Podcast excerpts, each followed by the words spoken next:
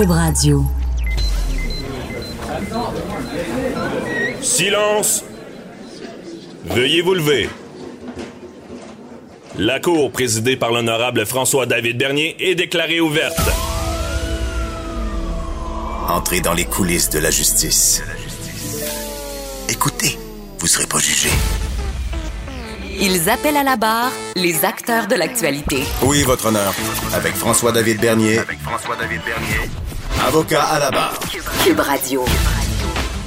Bonjour, bienvenue à l'émission Vendredi aujourd'hui. Yeah! Bon, ça, c'est une belle nouvelle en partant. C'est vendredi, il fait beau. Euh, également, ben, je suis déjà... euh, vendredi, j'ai de la bonne compagnie. Il y a Maître Sharon Otis qui est déjà avec moi. Bonjour, euh, Maître Otis. Bon matin, François. Bon, oui, tu vas passer l'émission avec moi. Effectivement. Euh, donc, on, on va avoir du fun aujourd'hui. Euh, Il y a aussi, ben, tu vas rester pour les questions du public. Oui. Euh, on sait que tu es pas mal ferré en droit familial, donc on vous invite à, à nous poser des, des questions en lien avec le droit familial. Peut-être, bon, des choses d'actualité, c'est l'été, peut-être que vous voyagez avec vos enfants, vous avez peut-être des questions là-dessus. Euh, également, ben, tout à l'heure avec Sharon, on va parler de droit des grands-parents puis des nouveaux conjoints. Oui, c'est bien ça. Parfait. Bon, ça va être intéressant. Et on recevra également euh, Henri Lafrance, qui est président de l'Association des grands-parents. Parce que saviez-vous que les grands-parents ont des droits de, sur les enfants? Il y a souvent des requêtes où est-ce que euh, le, grand-parent ne peut pas voir son enfant et euh, c'est un droit prévu par le Code civil. On, ils ont ce droit-là. Euh, même des fois, on en parlera avec Monsieur Lafrance, mais il y aurait des dénonciations de faits pas mal pour euh, des fois de l'abus sur les petits-enfants. Donc, il y a un rôle important et on parlera aussi du rôle des nouveaux conjoints. Pas toujours facile d'être nouveau conjoint avec quelqu'un qui a des enfants. Est-ce qu'ils ont des responsabilités? Il y a la réforme du droit familial qui s'en vient. Est-ce qu'on les impliquera plus? On va en parler tantôt avec Sharon. Et euh, également, ben, on vous, in- ben, comme je vous dis, on vous invite à poser vos questions. Euh, autre nouvelle, bon, écoutez, euh, ça éclipse les nouvelles ce matin. Euh, malgré mon ton jovial du vendredi, c'est une nouvelle triste. Bon, hier, euh, pour ceux qui étaient devant leur écran à LCN, triste nouvelle. Le président de Savoura, Stéphane Roy, et son fils ont finalement été, été retrouvés sans vie euh, près de l'hélicoptère. Ben, on ne sait pas le détail encore. Bon, l'hélicoptère s'est écrasé. Euh, donc, pour ceux qui ont vu la photo, ça semble être un impact très violent. Euh, on en saura plus. On, on imagine qu'ils sont décédés sur le coup. Euh, et ben, premièrement, évidemment, première chose à faire, toutes nos sympathies à la famille. Euh, c'est certain que dans ce cas-là, on, on dira ce qu'on veut, mais tout le monde espérait euh, une fin positive, de les retrouver. Euh, et là, on, on- on constate ça et c'est très difficile pour la famille. Et par contre, des fois, il y a des cas où est-ce qu'on ne retrouve pas les personnes. Là, le deuil peut commencer. Je, je- on parle de, de retrouver ces appareils-là parce que, bon, dans ce cas-là, ça sera peut-être pas euh, le, le problème de dire, bon, on a, on a trop tardé à les retrouver euh, parce qu'ils sont sûrement décédés sur le coup, mais ça fait, ça nous pose, fait poser des questions. Euh, beaucoup de questions en lien avec cet écrasement-là. Puis d'autres ces temps-ci, je ne sais pas ce qui se passe, mais il y a eu aussi l'écrasement euh, d'un avion de, de Air Saguenay. Euh, depuis le début d'été, beaucoup d'écrasements, mais il y a eu même eu un cas où est-ce que la personne avait été miraculée, était euh, tombée dans le bois, elle, elle avait survécu. Donc, euh, ça nous fait poser beaucoup de questions. Le BST, bon, vous savez, le BST, c'est quoi? C'est le Bureau de sécurité des transports. Eux sont là, travaillent avec la, SQ, si je me trompe pas, pour vraiment enquêter pour comprendre qu'est-ce qui s'est vraiment passé dans ce, ces cas-là. Le cas le plus tristement, euh, célèbre, euh, c'était le, le cas de, ben, vous savez, aux îles de la Madeleine, euh, du collègue de, de, de, TVA. Donc, c'est tout ça qui nous fait nous poser des questions. Et là, on, se demande, bon, il y a, il y a le, le frère du président de Savoura, Daniel Roy, qui met en doute la fiabilité des balises qui doivent normalement euh, informer les autorités de l'emplacement où l'appareil euh, s'est écrasé. Parce que, euh, tu sais, dans, dans, de nos jours, je pense que c'est avec la technologie qu'on a, on devrait être capable de repérer ces appareils-là pour pouvoir euh, intervenir puis euh, agir rapidement s'il y a des survivants. Là. Et euh, je ne sais pas s'il est en ligne, Marco Albert, qui est pilote, donc qui, qui va nous expliquer un peu qu'est-ce qui s'est passé là-dedans, puis comment ça fonctionne ces balises-là, puis si c'est un secteur là, qui est problématique. Bonjour Marco. Bonjour, bonjour, ça va bien? Ça va très bien. Merci d'être là pour nous éclairer avec ce drame. là. Euh, est-ce que comment tu vois ça? Est-ce que c'est efficace, ces balises-là? C'est efficace, oui et non. Écoutez, il, peut y avoir plusieurs facteurs qui, les met euh, moins efficaces. Euh, en fait, une balise, c'est activé durant un impact. Ah. Normalement, c'est mis dans le queue de l'appareil et à l'impact, avec les, les, ça déclenche un ou ça peut être aussi déclenché manuellement. Euh, mais c'est ça, l'efficacité, il peut y avoir plusieurs euh, facteurs en ligne de compte qui, fait moins, qui rend moins fiable. Il y a les batteries, euh, il y a le, peut-être qu'une infiltration d'eau qui peut rentrer. Mm-hmm. Le feu, pareil, c'est la même chose. Il y a plusieurs. elle a été inspectée, l'antenne a été cassée dû à l'impact qui va rendre la, balise euh, euh, moins efficace. Il y a plusieurs mhm. facteurs, en fait, qui, peut être. Euh, c'est fiable, c'est pas fiable, comme on dit. Ben c'est ça, il y a peut-être des défaillances, mais en tant que pilote, là, je veux dire, lorsqu'on fait un vol, est-ce qu'on pense à ça, ben, est-ce que la balise est, fonctionnelle, est-ce que est-ce que on, vérifie fréquemment ou? Nous, on en tant que pilote, on s'occupe pas de ça. Ça, c'est fait aux inspections. Ça serait supposé d'être fait. On n'a pas de, de, registre de ça euh, qui nous dit que ça a été inspecté. Euh, vraiment, on met ça aux mains des, des, des mécanos. Euh, on, c'est pas quelque chose qu'on on vérifie bien d'autres choses avant de vérifier ça. mais nous, de notre, côté, on, on, suffit à ce que c'est, ça a été fait. Là. OK.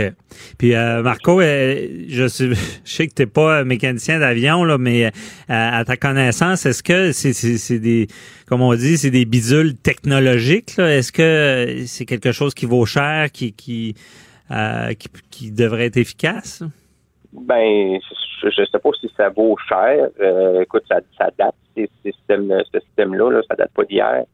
Ah ouais, ça date, ça date pas d'hier? Non, non, ça, ça, ça je sais pas quelle année que ça a été fait, mais euh, euh, ça fait ça fait très longtemps que ça existe. Là, ça, mais pourtant, avec euh, les nouvelles technologies GPS, je pense que je sais pas, je me trompe, mais je pense que limite avec ben si ça prend du réseau là, mais limite avec un iPhone, on peut le repérer facilement. Je veux dire, c'est bizarre que ces balises là ne soient pas améliorées. Ouais, la manière que ça fonctionne, c'est ça, c'est à l'impact, c'est déclenché. Après, pour repérer cette balise-là, nous autres, dans les, nos appareils, dans les avions ou euh, hélicoptères, ou peu importe, on met une fréquence qui est 121.5. Mhm. Avec cette fréquence-là, on, est capable de capter le système, le, le, signal, s'il y en a un, évidemment. Euh, et plus on se rapproche, plus le son devient fort. C'est comme ça qu'on que on peut détecter là, si on se rapproche ou, euh, ou pas de, de, l'accident. Mais c'est encore là, il y aurait peut-être moyen euh, de, de, de, rendre ça plus plus fiable, euh, comme un peu le, même principe les boîtes noires. les boîtes noires, c'est, dur, c'est quand même assez fiable, puis ça prend un très bon impact pour que, que, le système marche pas. Là. Mais encore là, je pas, je sais pas trop le concept là, de, de, de ça, comment c'est fait la boîte en question, mais il y aurait peut-être moyen de, de, de, les rendre plus fiables parce qu'il peut y avoir bien, comme je disais, plein de facteurs là, qui, qui il peut avoir euh, les endommager qui, qui arrêtent de fonctionner. Là. OK, je comprends bien. C'est pas une boîte noire du tout. Là. On n'est pas à la technologie des boîtes noires avec ces appareils-là. Non, mais c'est pas la même que chose. Ça, ça, mais ça, en tant que, mais toi, en tant que pilote, là, je veux dire, si t'arrive de quoi, tu veux te retrouver, tu, serais-tu favorable? Est-ce qu'on, justement, on est quasiment l'équivalent de boîte noire, autant avec un, un, avion ou un hélicoptère?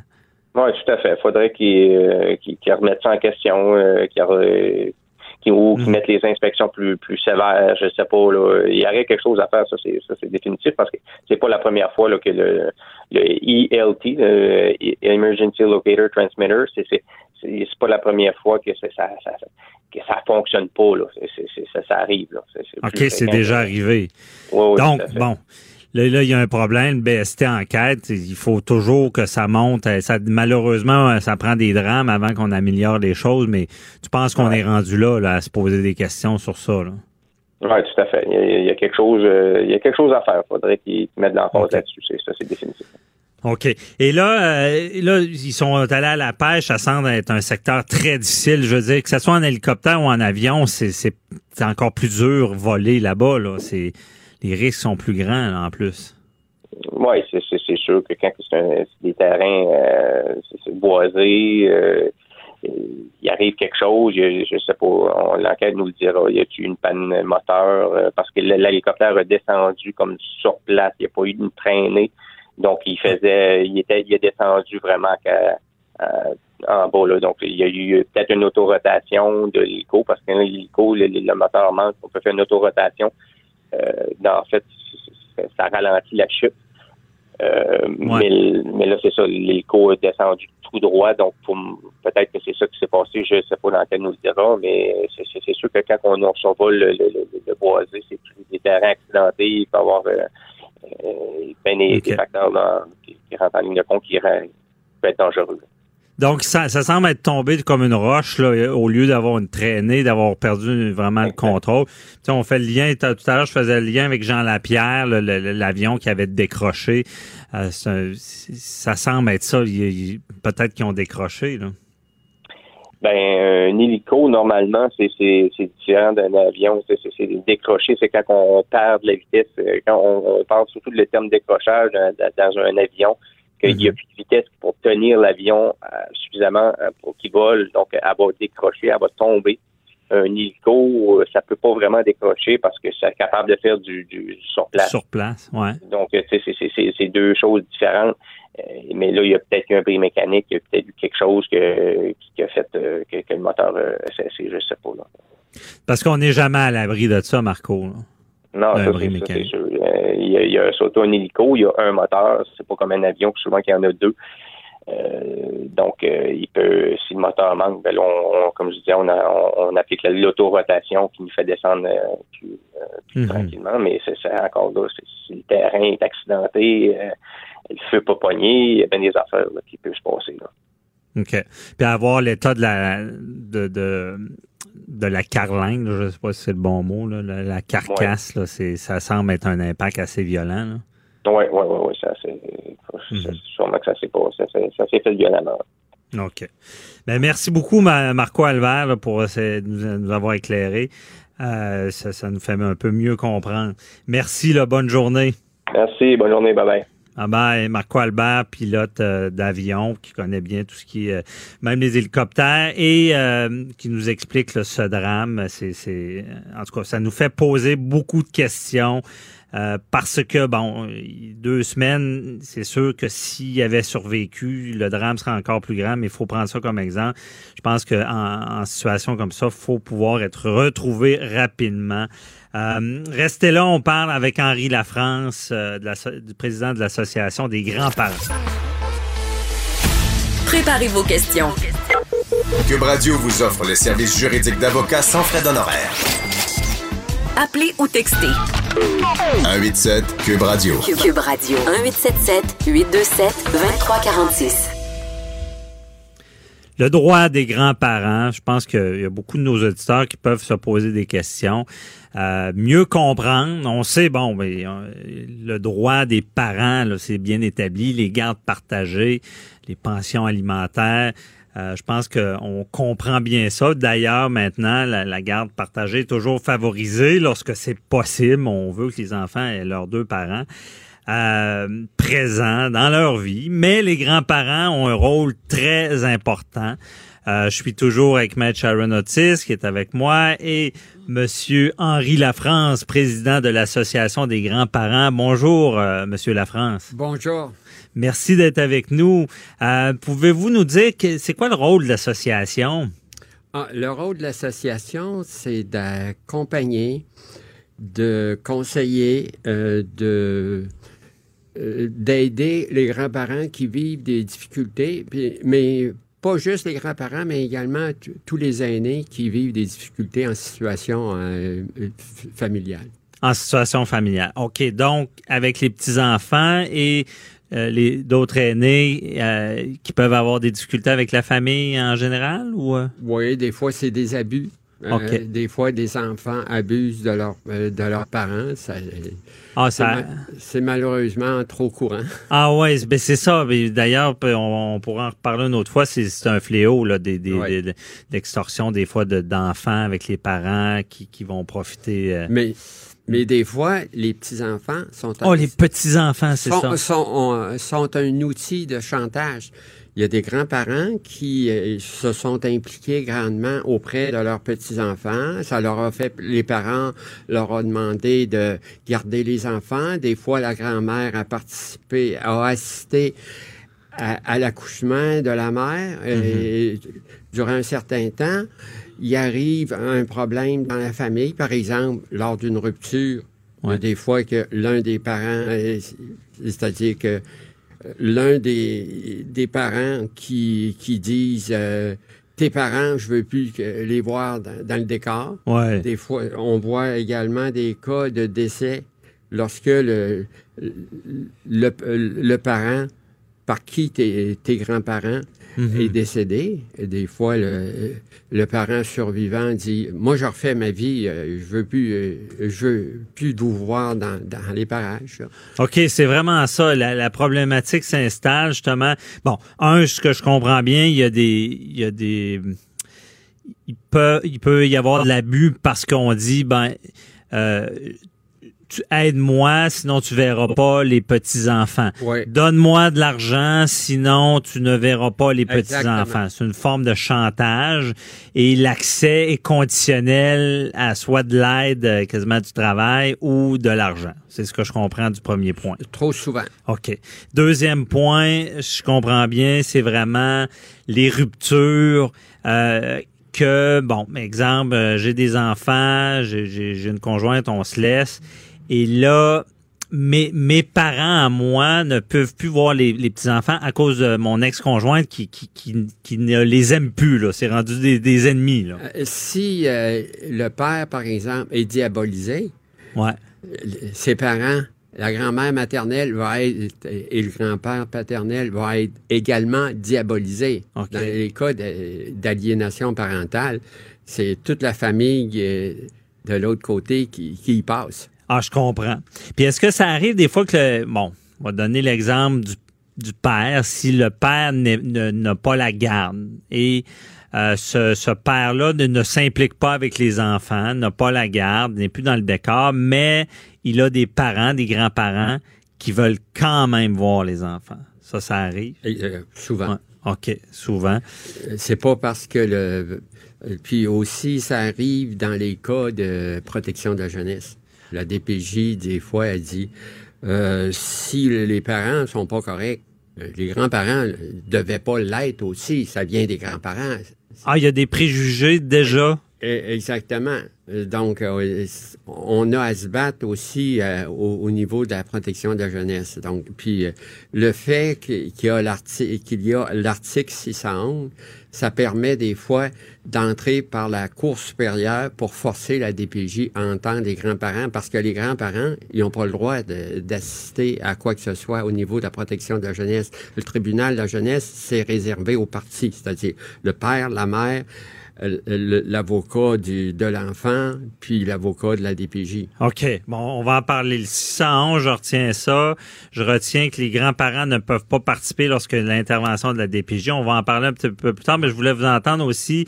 euh, D'ailleurs, est-ce que le cas de la fillette de Granby est un bon exemple du genre d'intervention? Parce que dans ce cas-là de la fillette de Granby, la grand-mère avait la garde pendant des années. Ce que je comprends bien. Oui. La DPJ est intervenue et on a retiré la garde à la grand-mère. Est-ce que vous, vous expliquez ça, cette situation-là? Euh, C'est-à-dire, la grand-mère en question, on la connaît bien. On la nommera pas parce que... Non. Ouais, il y a une ordonnance, pas être dans Ouais. le trouble. Oui, exactement. Mais euh, on la connaît bien. Elle venait euh, régulièrement à nos, euh, à nos réunions d'information puis d'échanges puis de, de partage à Montréal. Pendant plusieurs années, elle. Sauf que la grand-mère, elle, elle a eu la garde pendant 44 mois. Mhm. Puis ça, ça, ça allait très bien. Puis, hop, la DPJ a décidé, ben, le père s'est fait une nouvelle copine. Il s'est probablement euh, euh, repris en main. Et on a eu le résultat que ça a donné. Sauf que la grand-mère était... euh, Il y a un autre problème là-dedans. C'est que la grand-mère était au, au bout de, de- de ses ressources financières. C'est-à-dire que elle aurait pu continuer à se battre, mais financièrement, euh, l'accès à la justice au, euh, au Québec, c'est un autre problème. Un- Est-ce que je comprends bien? Cette grand-mère-là n'avait plus les moyens d'avoir un avocat pour bien la représenter, pour garder l'enfant? Exactement. C'est grave d'entendre ça. C'est vraiment... Euh, c'est un, euh, dans notre mémoire, c'est un, un autre point qu'on soulève, c'est l'accès à la justice. Ouais. Que la ministre prenne les moyens. Euh, y a, euh, les nouvelles technologies, etc. on, mhm. on élabore. Mais surtout en matière familiale, parce que dans le cas de la fillette de Granby, de la grand-mère, qui est pré- omniprésente, qui n'est pas capable de faire les représentations adéquates pour prouver ça, parce que pour nos auditeurs, vous savez, si on est en cours, c'est pas seulement de le dire, c'est de le prouver, de le faire valoir. Des fois, les, les gens pensent que les avocats ne travaillent pas, hein, Matt Sharon Otis. Et euh, il y a du travail. Ben, je, je me dirige un peu vers Maître Otis. C'est, je veux dire, pour faire valoir une garde DPJ ou devant la cour, c'est pas seulement en disant qu'on est gentil, là. Non, non. Puis, euh, comme je reviens sur l'article, le fameux article 611 euh, que Monsieur parlait tout à l'heure, Ouais. euh, c'est évident que c'est une ouverture, c'est une présomption. Ok? L'article 611, finalement, ce qu'il vient nous dire là, il vient nous ouvrir le droit aux grands-parents. Ça dit le père et la mère ne peuvent, sans motif grave, faire obstacle aux relations personnelles de l'enfant avec ses grands-parents.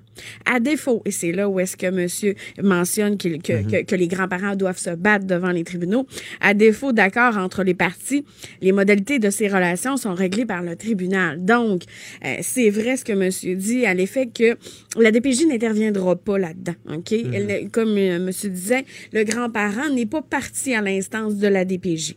Cependant, c'est possible via la Cour supérieure en matière de ch- en chambre de la famille de faire de demander des droits d'accès. Mais D'intervenir. D'intervenir. Mais ça coûte. c'est sûr que ça coûte. Cependant, bon, il y a toujours une possibilité là de vérifier si la personne est admissible à l'aide juridique. Ça, c'est ça, c'est la première des étapes, ok, pour voir. Ça semblait pas être le cas de la grand-mère de la. Non. Ouais, Ou peut-être ça ouais. n'a pas été vérifié, ou il y a les actifs aussi des parties qu'il faut tenir compte, etc.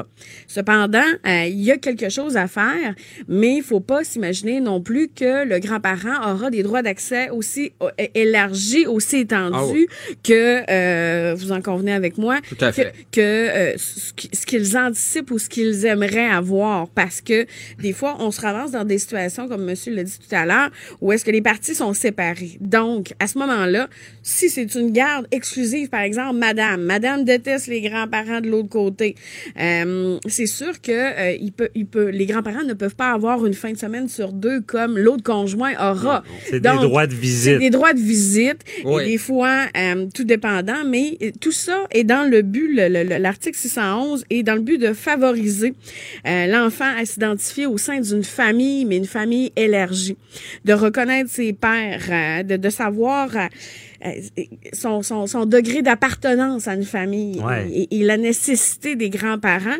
Et il y a eu quand même des courants les courants décisionnels qui ont changé sur l'article 111 parce que l'article 111 a été entré en vigueur en 1994 en même temps que le code civil qu'on connaît présentement, OK?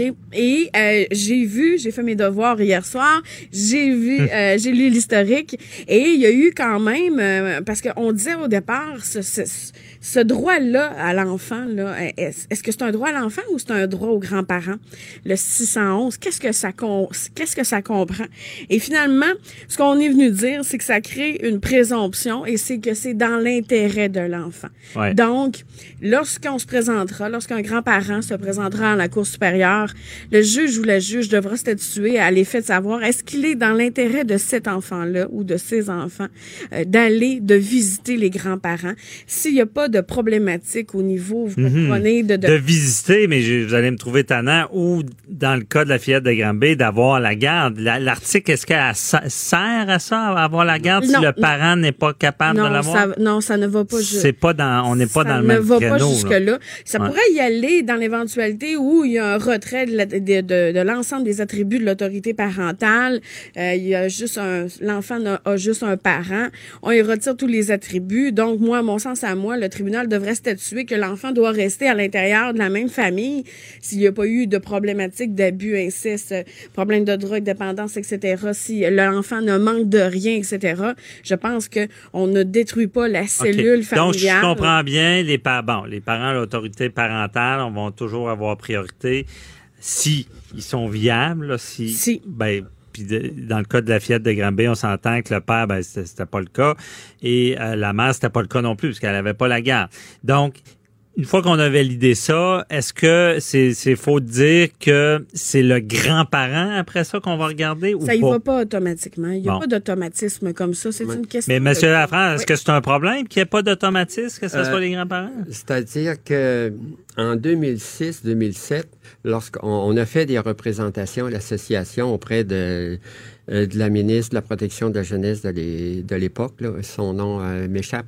Euh, puis on a fait, un- on a réussi à convaincre la ministre, qui était elle-même une grand-mère, ça aide des fois. Ouais, ouais, j'imagine. Elle comprend mieux. De, d'introduire, c'est-à-dire que sa première version de la loi parlait de une personne significative. Là, ce qu'on a dit à la ministre, c'est que inscrivez donc dans la loi euh, que les grands-parents sont des personnes significatives, c'est-à-dire notamment les grands-parents. Donc, elle l'a fait à trois endroits dans la loi de la protection de la jeunesse. Donc, théoriquement, lorsque la DPJ se donne la peine de respecter la lettre et l'esprit de la loi, c'est de faire appel à les- aux grands-parents. Sauf que... Et là, une personne significative, c'est-tu bien défini ou... Oui, on, ça- on- on nomme les, les grands-parents dans la loi. Sauf que euh, la loi de la protection de la jeunesse, là, c'est différent du Code civil, Mhm. fait allusion aux grands-parents dans trois ou quatre articles. Mhm. euh, on, on a réussi en 2006 à convaincre la, la ministre de l'écrire. Euh, mon argumentaire à cette époque-là, c'était de dire, n'attendons pas pendant euh, deux, trois ans que les juges établissent une jurisprudence. Est-ce que les grands-parents sont des personnes significatives? Mettez-le donc dans la loi. C'est ce qu'elle a fait. Je l'en, euh, je l'en remercie encore. Ben oui. Euh, Moi, ça mais- me fait sourire. En plus, ben voyons, les grands-parents sont significatifs pour nos enfants. Je sais pas, pour ceux, ceux qui ont des enfants à la maison, je pense que la réponse est assez euh, Mais facile. malgré ça, la DPJ en cours a plaidé que ça voulait rien dire, euh, cette mention des grands-parents. Ah ouais? Il y a, euh, Ça veut rien dire. C'est-à-dire, selon la DPJ, sauf que la jurisprudence n'a pas nécessairement suivi les, les prétentions de la DPJ, mais euh, on a euh, des avocats. euh, Et dans quel intérêt la DPJ va essayer de dire que le parent n'est pas important? C'est-tu? ben, c'est pour simplifier leur dossier. Eux, pour eux, ils, sont assez peu de personnel, donc. Ouais. euh, ben là, ils- toute la problématique, vous l'avez vécue, si je comprends bien. Oui. Ouais. Euh. Donc, euh, ils, ils veulent simplifier l'affaire, ils veulent dire, ils veulent prendre, des fois, les, il y a des intervenants qui, qui ont des problèmes aussi, hein, qui Mhm. ne sont pas nécessairement corrects. Puis d'ailleurs, il y a le système aussi euh, euh, qui, qui fonctionne euh, tout croche d'après ce qu'on euh, ce qu'on voit. On essaie de mettre ça plus droit, comme on dit. Ouais, mais euh, mais euh, c'est ça. La DPJ a, plaidé, puis euh, c'est- On a Ouais. des avocats qui ont dit le OK. contraire. Personne significative, Ma- Maître Otis. euh, Ben, Moi, j'aurais une question parce que, bon, vous, vous êtes le président de l'Association des grands-parents. Je suis allée visiter votre site Internet hier Ben et j'aimerais voir, parce que c'est possible pour les grands-parents de porter plainte sur votre site Internet. Oh oui. Et j'aimerais savoir, c'est quoi votre accompagnement avec ces grands-parents-là? C'est, c'est quoi les démarches que vous faites pour les aider, pour leur venir en aide, euh, en gros, là, parce que on ne connaît pas cette association-là, euh, je Ah. pense, assez. Ben, c'est- c'est- ben, on n'a pas beaucoup de plaintes. genre, euh, c'est- ben, c'est sûr qu'il y a moyen de. Ils peuvent porter plainte si jamais un de nos intervenants n'est pas correct euh, ou dit des choses qui sont pas vraies, etc. Mais euh, Mais c'est ça, les gens, vous, vous êtes un peu, vous pouvez Mais- aider ces gens-là qui Mais- peuvent être déroutés Oui, des fois. on- ce Ouais. qu'on peut faire, euh, c'est-à-dire que d'abord, les gens, la porte d'entrée, c'est la ligne d'écoute. Mhm. Bon, on a une ligne d'écoute sans frais euh, pour tous les grands-parents du Québec. Euh, ensuite de ça, bon, on, on écoute les grands-parents, euh, c'est-à-dire ceux qui nous posent des questions sur Facebook, on leur dit de nous appeler parce que le Facebook, ça, euh, on ne touche pas à ça. Ouais. Donc, ce qu'on va faire, dans certains cas, on va les référer à un psychologue pour euh, un travailleur social, ouais. Euh, Et puis, euh, ou un avocat, ça dépend de, de leurs besoins. Mais la première chose qu'on va leur dire, contrairement à ce que vous disiez avant que je, euh, que j'arrive en onde, c'est que c'est pas tant les, les droits des grands-parents que les droits des, des petits-enfants à maintenir une relation. C'est ça, toujours l'intérêt de l'enfant. Oui, Ouais. en- parce que il y a l'article 611, mais il faut le lire à la lumière de l'article 33 qui, qui dit que tout, Toujours dans l'intérêt, mais ce que je disais n'est pas faux, c'est il faut que ça vienne du grand-parent aussi, là, parce qu'il Oui, oui. faut qu'il prenne des. Oui. Et là, je comprends bien, vous êtes là pour aider- une courroie de transmission pour aider euh, ces gens-là. Mais là, j'en reviens à, à l'article. euh, bon, euh, vous, vous, vous disiez, bon, pour la DPJ, une personne significative, les grands-parents.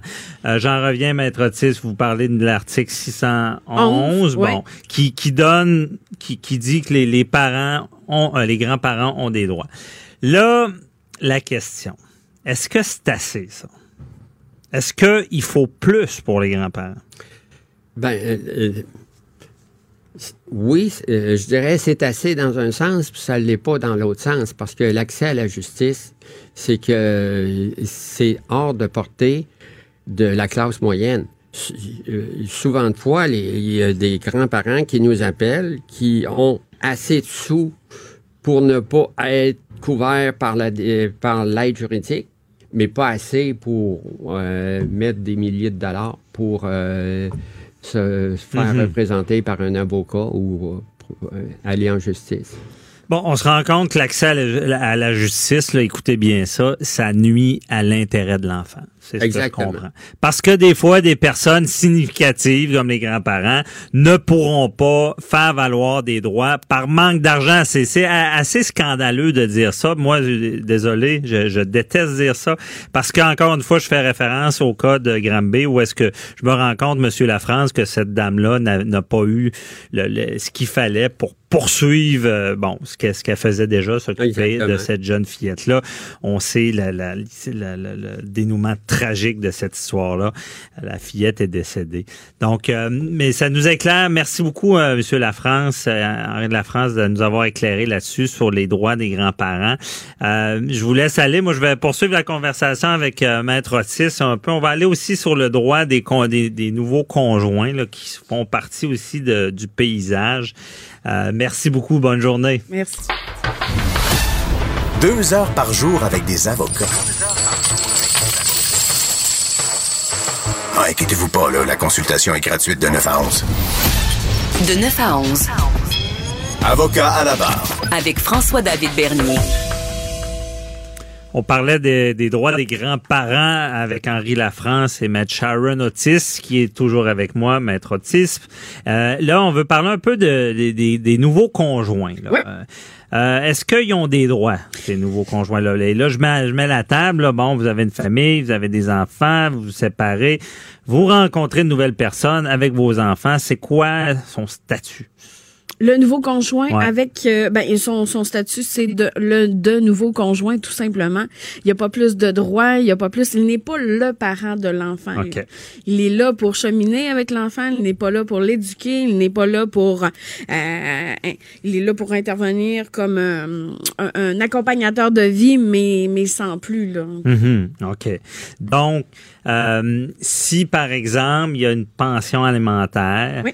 Euh, et que moi, je- j'ai une nouvelle conjointe puis j'ai pas d'argent et qu'elle est riche, Mhm. est-ce que ma- la pension que je vais donner pour mes enfants va est-ce qu'on va considérer ma nouvelle conjointe qui a beaucoup d'argent? Euh, Non, ben c'est ça, ce sera celle que vous donnerez pas mais que votre nouvelle conjointe ne donnera pas non plus. OK, elle, elle a pas, elle, on- elle- elle Non. va pas. euh, si si j'habite avec depuis des Non. années, elle a un gros revenu, ça, ça entrera pas. euh, Le, la- la- la seul endroit où est-ce que ça pourrait interférer, c'est dans les actifs des partis. OK? OK? Dans vos actifs à vous. Donc, mais sinon, la nouvelle conjointe n'a pas à payer. Ce n'est pas la débitrice alimentaire pour le bénéfice des enfants. Ce n'est pas la mère des enfants. Elle peut pas se retrouver avec des obligations, vous comprenez, que le parent ne fait pas. là. Donc, euh, c'est, ça serait abusif de demander ça.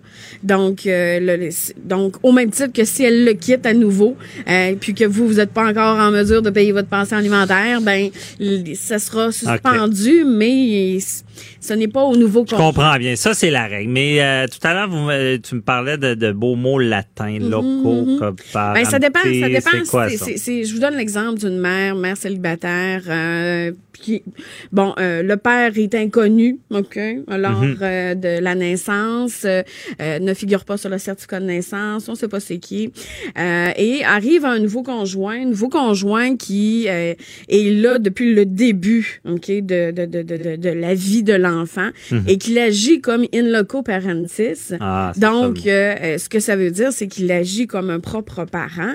Euh, ça veut pas dire que lui aura une pension alimentaire à verser. Cependant, il n'en a pas à verser parce que Mais il si c'est toujours occupé de l'enfant, est-ce qu'on pourrait dire, ben, c'est une, une forme de. Il peut le faire. continuer, l'obliger à le faire? Il ou? peut le faire volontairement, mais je ne crois pas qu'un tribunal puisse obliger un parent, surtout s'il n'est pas sur le certificat de naissance, surtout si, cependant, s'il y a un rite de vie attaché à ça, parce que vous comprenez que là, ça va faire en sorte que un enfant pourrait bénéficier, vous comprenez, de, de, de, de, de, de- Mhm. d'une pension alimentaire auquel il n'a pas vraiment droit. Ce n'est pas son père, ce n'est pas. Faudrait voir, mais je vous dirais que euh, à, à brûle pour point comme ça, si le, le nouveau conjoint euh, n'est pas sur les papiers officiels et euh, à titre de père, puis au même titre que euh, je vous donne un autre exemple. Et ça, les gens ne le savent pas. Euh, par exemple, là, on est dans les familles éclatées. Là, maintenant, là, c'est la nouveauté, c'est la mode. Donc, euh, vous, vous avez votre famille éclatée euh, et euh, vous avez un nouvel enfant avec euh, votre nouvelle conjointe Oui. actuellement.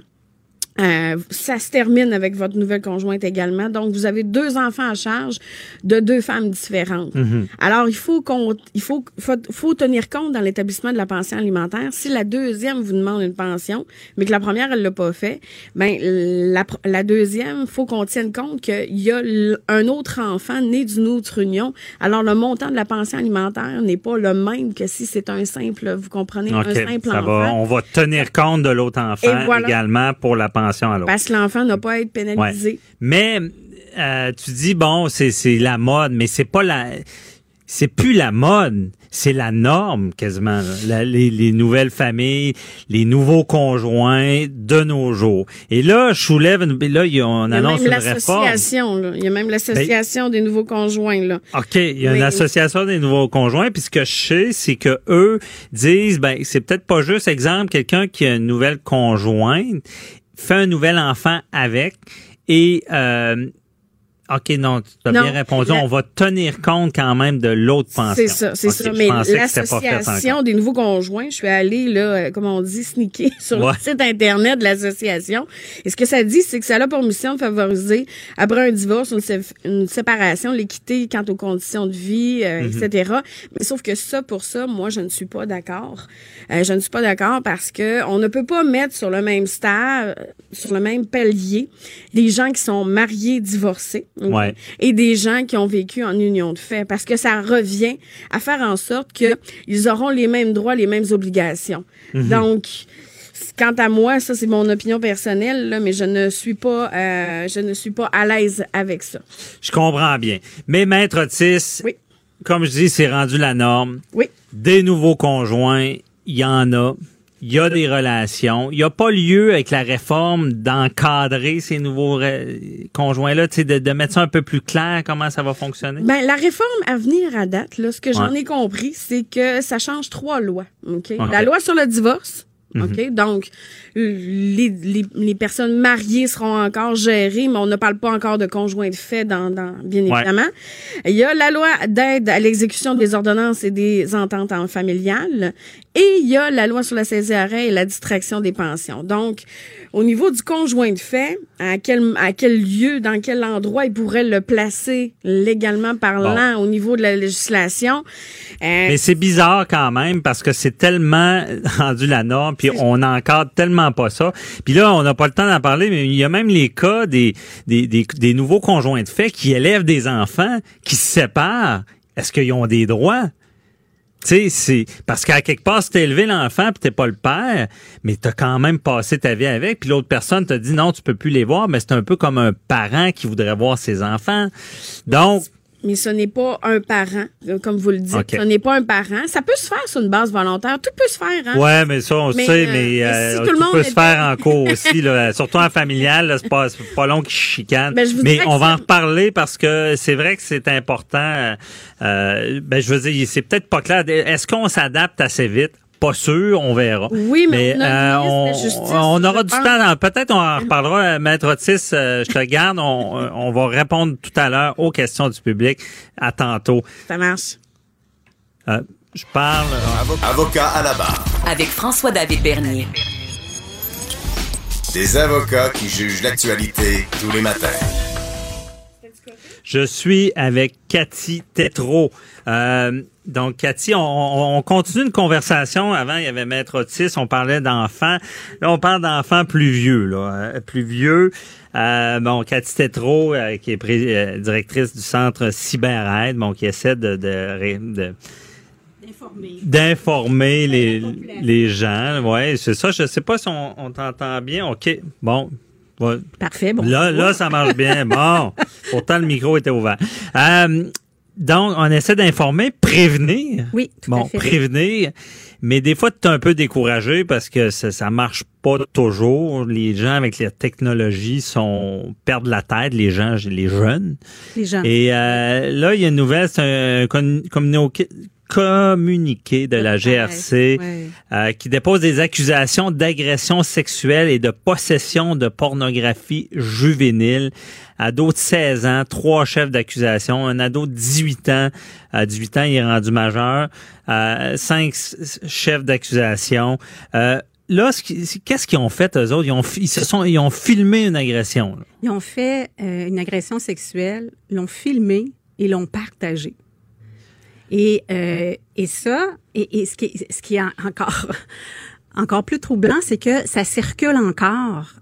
Alors, la GRC a émis un communiqué en disant, écoutez bien, là, ceux qui vont la partager encore, là, ceux qui nous appellent pas, qui la reçoivent et qui vont, qui la partagent, vont aussi être passibles d'accusation parce que vous perpétrez, dans le fond, le crime qui a été de, de la, c'est, comme de cautionner l'agression sexuelle. Ensuite, ils l'ont séquestré pour euh, l'agresser. Tu sais, il y a plusieurs chefs d'accusation. Puis on, c'est comme si on cautionnait ça, les jeunes, de partager cette vidéo-là, puis de dire, regarde. Tu sais, alors le- le- la GRC même a, euh, a mis un numéro de téléphone, dire, écoute, si tu vois passer ça en tant que jeune sur les réseaux, parce que c'est sur les réseaux sociaux, ben il faut absolument nous appeler, puis il faut qu'on on enlève tout ça. Il faut arrêter la, la distribution. Mais celui qui la partage, il voit pas le mal. Ben, je sais pas si les gens qui partagent se, se rendent compte à quel point euh, sont mêlés finalement dans l'acte ou dans ou dans le, le, le crime parce que c'est de cautionner. Tu sais, euh, j'avais eu un cours en droit justement, puis la- la- la- l'enseignante avait dit. T'es aussi coupable quand il y a un vol de banque, par exemple, si t'attends dans la voiture que si t'es avec l'arme dans la banque, tu, tu participes, tu participes à, à ça. Alors, si on partage cette vidéo-là, même si on l'a pas fait, même si on n'a pas séquestré, séquestré, même si on n'a pas euh, fait d'agression sexuelle, peu importe, juste le fait de la distribuer encore, c'est de la cautionner. Sais, il faut absolument dénoncer ce qu'on reçoit. Puis c'est pas juste pour cette fois-là. C'est à chaque fois qu'il y a des vidéos, des, des photos, des paroles blessantes, du dénigrement, de la diffamation. Puis on parle toujours des ados, Oui. hein, en lien avec la sexualité ou autre. Partager, c'est cautionner. Ça devrait être le titre de mon prochain projet. Partager, c'est cautionner. C'est cautionné, puis c'est pire que ça, c'est partage de pornographie juvénile, même si c'est des jeunes. Là. C'est- Je veux dire, c'est Exact. c'est- c'est le genre de, de, de, de tâche, d'accusation. Jeune, tu veux pas commencer ta vie avec ça, mais les jeunes comprennent pas. Comprenez, vous êtes jeunes, c'est c'est assez grave là, mais c'est ça qu'on essaie de dire souvent, mais on en voit de plus en plus. Puis, savez-vous, Euh, j'ai rencontré des auteurs, de, des, des jeunes qui ont partagé des photos. Mhm. et, et, et avant la rencontre, ils, en parlaient comme si c'était banal. Puis la première réponse que j'ai eue quand j'ai dit, est-ce que tu es, conscient de la gravité Mhm. de, de ton geste? Puis il a dit, je comprends pas parce qu'il dit, dans le fond, j'ai été malchanceux, je me suis fait pogner. Ah, yeah. Alors, c'est, c'est, on, est, on en est là dans. Je, pense pas que tout le monde pense ça, là, mais on en est là dans ceux qui partagent encore et encore quand ils en reçoivent. Tu sais, Ça, ça me fait penser aussi, ça, ça peut s'appeler le slot shaming, c'est-à-dire la, di- la distribution de photos qui ont été distribuées par ou faites ou créées par d'autres personnes. Puis là, on continue ça. Et là, ça brime la réputation, ça brise la réputation. Alors, la, la- elle a été agressée, elle a été filmée, elle, elle a été distribuée. Puis en plus, on continue à nuire à sa réputation. Donc, on, on fait sous le clou, là. Mais Cathy, euh, on, on va faire une petite chronique dans Oui. la tête d'un ado. Qui fait ça? C'est un meurtrier. Pas, je, je- Non, non, non. Je, je veux pas dire ça, là. Je, je retire ma parole. Quel jeune va agresser une fille avec un ami, j'imagine, ou je sais pas, et filmer comment ce jeune-là se rend là? Est-ce que ça sera un criminel notoire? Ben, il y a des profils, hein, il y a des profils de jeunes. Il y en a qui vont, là, c'est de l'agression sexuelle filmée, c'est quelque chose, là. Mais là, là, ce que je vois, c'est accusation de séquestration, d'agression, euh, ce qui veut dire que ça implique de la violence. tout Oui, ça, mais en même temps, OK, on va, on va parler un petit peu moins grave, mais qui peut avoir autant d'accusations, c'est-à-dire il y a un gros party, tout le monde est sous, Mhm. euh, le gars décide de, de faire quelque chose à la fille qui, qui est comme pas consentante parce qu'elle est sous le badard, c'est c'est une agression. Oh, il y, a, eu- il y a eu dernièrement des Ben, cas c'est ça. Donc, qui, si le les juges étaient très sévères Ben, si le C'était à la film- personne de vérifier le consentement. Ouais. Exact. Mais s'il filme et qu'il partage, ben il va avoir. C'est, est-ce que c'est quelqu'un qui est criminel? Il était sous lui aussi, c'est un jeune de 14. Hey, c'est tellement grand comme question, là, ce que vous me demandez. Mais moi, je m'intéresse À ce cas-là, après, après à celui qui filme. C'est grave, mais celui qui décide d'organiser ça, la tête qui agresse puis qui qui, Ben, qui parce que c'est comme un meurtre. Euh, je, je, je fais pas de faux parallèles, mais Ouais. encore là, la préméditation dans un meurtre, ça l'aggrave beaucoup et dans tout tout genre de crime aussi, une forme de prémé- préméditation, d'organisation, euh, c'est là l'intention criminelle est plus grande. Ben oui, séquestration Euh, veut dire intention, là. ce- C'est ça, mais je hein? veux dire, quel genre de jeune peut planifier ça, prévoir ça? Profil, ben ok, je vais y aller avec mon expertise d'intervenante. Là, Oui. Là j'irai pas avec, euh, ça se peut que je me trompe là, mais bon. Non, on est en analyse. On est en analyse. On veut comprendre. Ben moi, si on me disait, est-ce qu'il y a des possibilités qui deviennent agresseurs, je dirais oui. Oui, il y a des possibilités. Oui, il y a un profil. Il y a un parce profil. que c'est quand même très grave d'avoir euh, décidé de, de la séquestrer pour la filmer. Mhm. Est-ce que l'agression a été faite pour la partager ou après avoir filmé, il a décidé de partager, on le sait pas, mais déjà Ouais. de, de décider On rappelle que c'est des accusations, on oublie ça parce qu'on est fâché, mais c'est il y aurait, c'est pas prouvant encore. Euh, On, on analyse ça, Cathy, toujours en Ben, surface la parce que dépo- hein? a déposé quand même. c'est ça. Oui. Il est accusé, Il mais est- on peut pas dire qu'il le fait encore. Mais- C'est important de le rappeler, Oui. mais on est en analyse pour comprendre ce genre de, de dans mon cœur d'intervenante qui travaille autant pour euh, euh, la criminalité que les dépendances, que la violence, puis que l'agression sexuelle, j'ai étudié dans tout dans Mhm. tout ça. Il y a un profil. Moi, moi je me, oui, il y aurait condamnation condamnation, mais si on revient à une conversation qu'on a déjà eue, il y aurait Mhm. aussi de l'aide à apporter puis de la prévention à faire auprès de ce jeune homme-là pour s'assurer. Ben, c'est ça que je voulais savoir. Dans, sa oui. tête, là, le profil de ce jeune-là, c'est pas des jeunes. Les jeunes qui vont commettre ce genre de geste-là, c'est pas des, des jeunes irréchappables. Mm.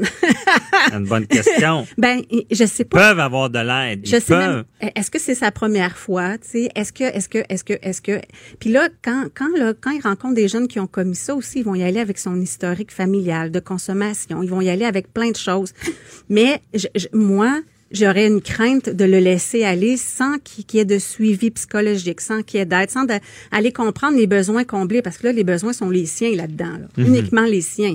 Tu sais, peut-être la valorisation, peut-être le, le besoin, le pouvoir, la violence. Ben c'est pas c'est pas rien là, c'est quand même très grave. Et là, c'est de dire, mais il y, a- il y en a un qui a 16, il y en a un qui a 18, mais 16 ans, t'es es responsable de tes actes là, selon le code criminel canadien. Alors moi, je, je- je- euh, en partant que tu 16, que tu 18, c'est aussi grave à- aux deux âges ou 32, là, on s'entend, là. Oui, puis d'ailleurs, plus tu te rapproches de la, de la majorité, je le rappelle, plus tu as des chances d'être jugé comme un adulte, si le plus le crime est grave. Donc, dans ce cas-là, à suivre, mais euh, effectivement, les conséquences pour une jeune fille comme ça sont Ben, c'est extrêmes, immense, là, parce c'est que immense, surtout que ça euh, circule tu sais, encore. ça circule. Le, déjà l'agression, c'est terrible. Mais de filmer, là, ce que je comprends, Cathy, c'est une sorte de fléau. Là. Tout le monde filme tout. Ben, puis oui, puis les, les, les actions vont être à des degrés euh, de gravité euh, euh, différents, mais il y a un site qui est accessible sur Facebook qui, qui j'ai entendu parler qu'hier, il y a comme, je sais pas, comme 70 000 abonnés. Je n'aimerais pas parce que je veux pas y faire de la... Mais ce site-là, les gens vont filmer, vont se filmer, vont filmer des choses très graves, ils vont passer ça sur le site, puis tu as 70 000 abonnés.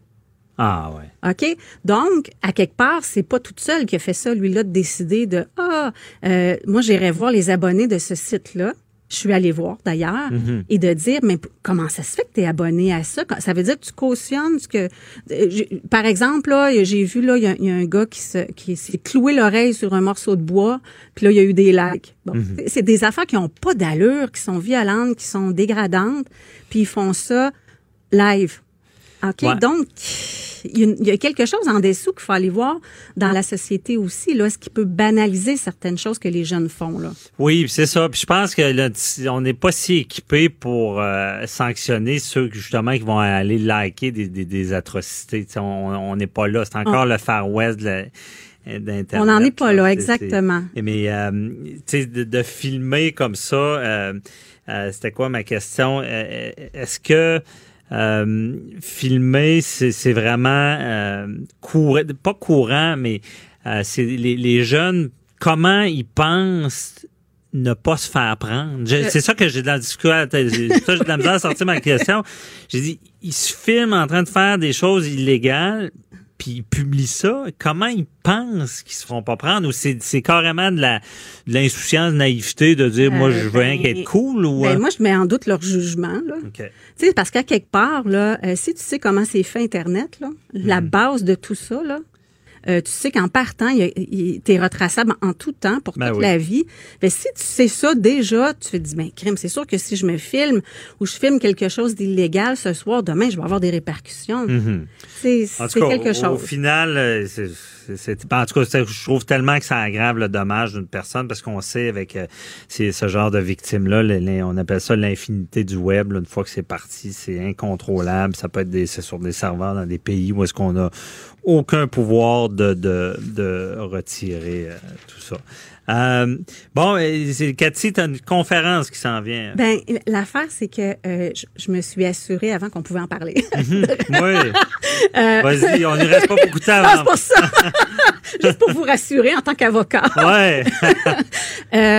Il y avait tellement de demandes qu'on pouvait pas euh, suffire parce que quand on parle comme ça, moi j'ai des appels après aussi. Mhm. Bon. OK, c'est certain. Et les, j'ai fait une conférence en ligne, 90 minutes, accessible pour les parents et les familles à, à revenus moindres aussi.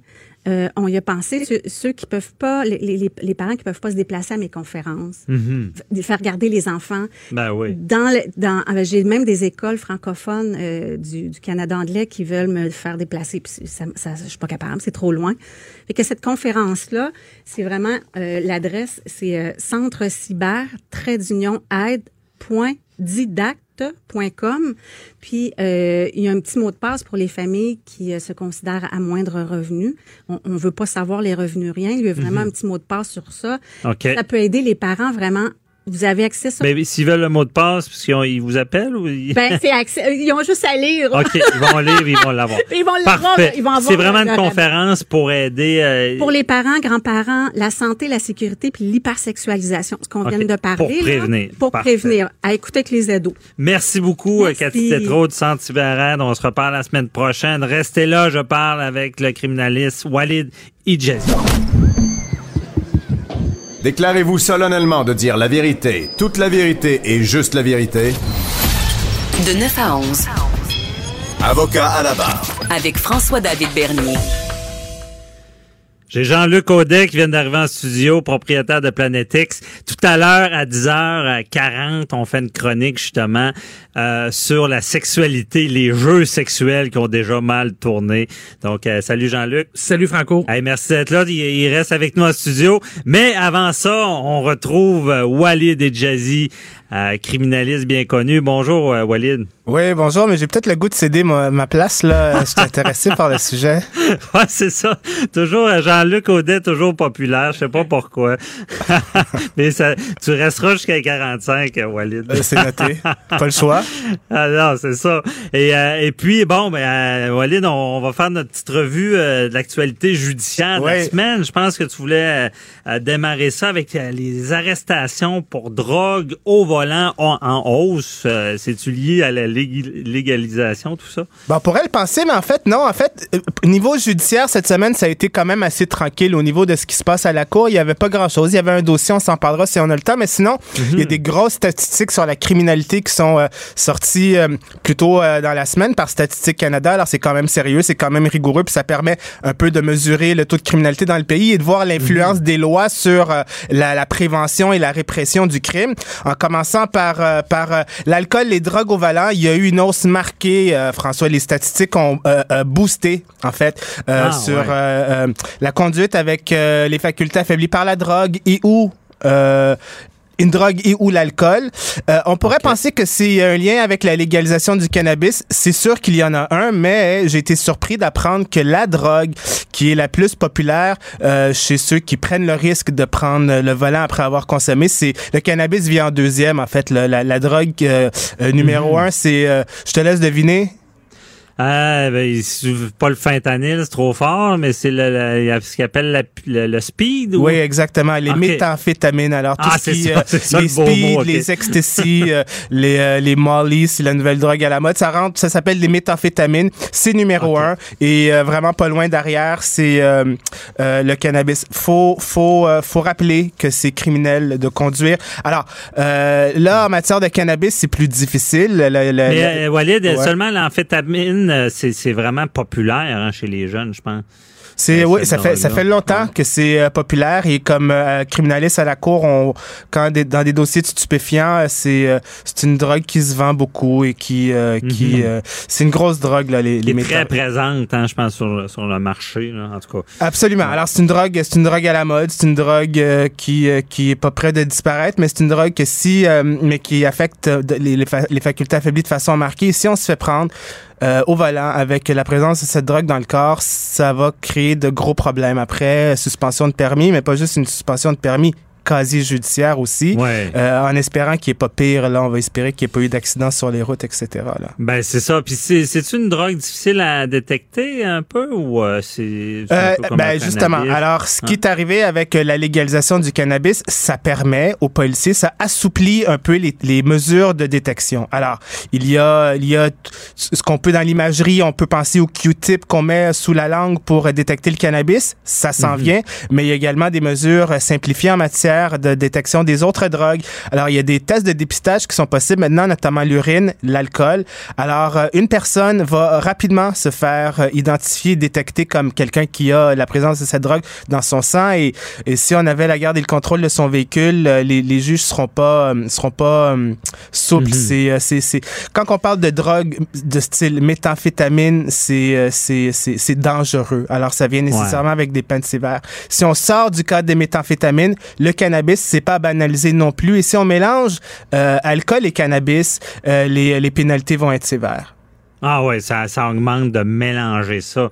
Puis le cannabis, j'avais eu euh, déjà un spécialiste en entrevue qui disait que il disait quasiment qu'il y, a du- il y a du monde qui conduisait mieux avec du cannabis, qui, qui s'y en prenait régulièrement. Les, les, les juges penseront pas ça, Walid. Là. Ben, quoi qu'il en soit, je veux dire, il y a, y a, c'est intéressant, là, on rentre dans une discussion qui est même assez complexe. Moi aussi, j'avais vu, euh, c'était, euh, je pense, que c'était une simulation, un cas d'étude où c'était des adolescents ou des, comme des jeunes adultes qui étaient sous l'effet de cannabis et, il y avait des exercices de simulation euh, sur la route et ils performaient très bien. N'en demeure pas moins que c'est un psychotrope. N'en demeure pas moins que ça a une influence différente d'une personne à l'autre. Et quoi qu'il en soit, peu importe ce qu'on veut bien y penser en termes scientifiques ou moral, la loi l'interdit. Alors, si on se fait prendre avec une combinaison de cannabis, de THC et d'alcool euh, lorsqu'on conduit ou qu'on est dans, qu'on a la garde et le contrôle de son véhicule, comme on dit, c'est-à-dire on est derrière le volant et on a les clés tout près, là, on va avoir des problèmes. OK.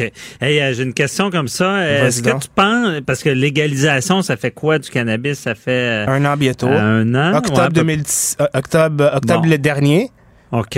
Et euh, dans le milieu, là, ben, dans le milieu, euh, pas de la vente, mais dans le milieu judiciaire des, des, des- de la défense, est-ce qu'on on a est-ce qu'on comprend tous les impacts, d'après toi, de, de- la légalisation? Est-ce qu'il y a des, des drames à venir disant que les, les- le monde vont banaliser ça, vont conduire plus, puis ça va prendre genre des accidents? euh, pour, pour nous réveiller là-dessus? euh? Euh, euh, là, il y a plusieurs niveaux à la question que tu viens de poser. Ouais. C'est la, compréhension des avocats sur euh, la- les différentes Ben, facettes de la légalisation du cannabis. Ça, Ben, c'est une Est-ce question. qu'on connaît, d'après toi, c'est légalisé? Ouais. Là, on dit, bon, ça va bien. Est-ce que tu penses qu'il y a d'autres conséquences de la légalisation en matière d'accusation à venir?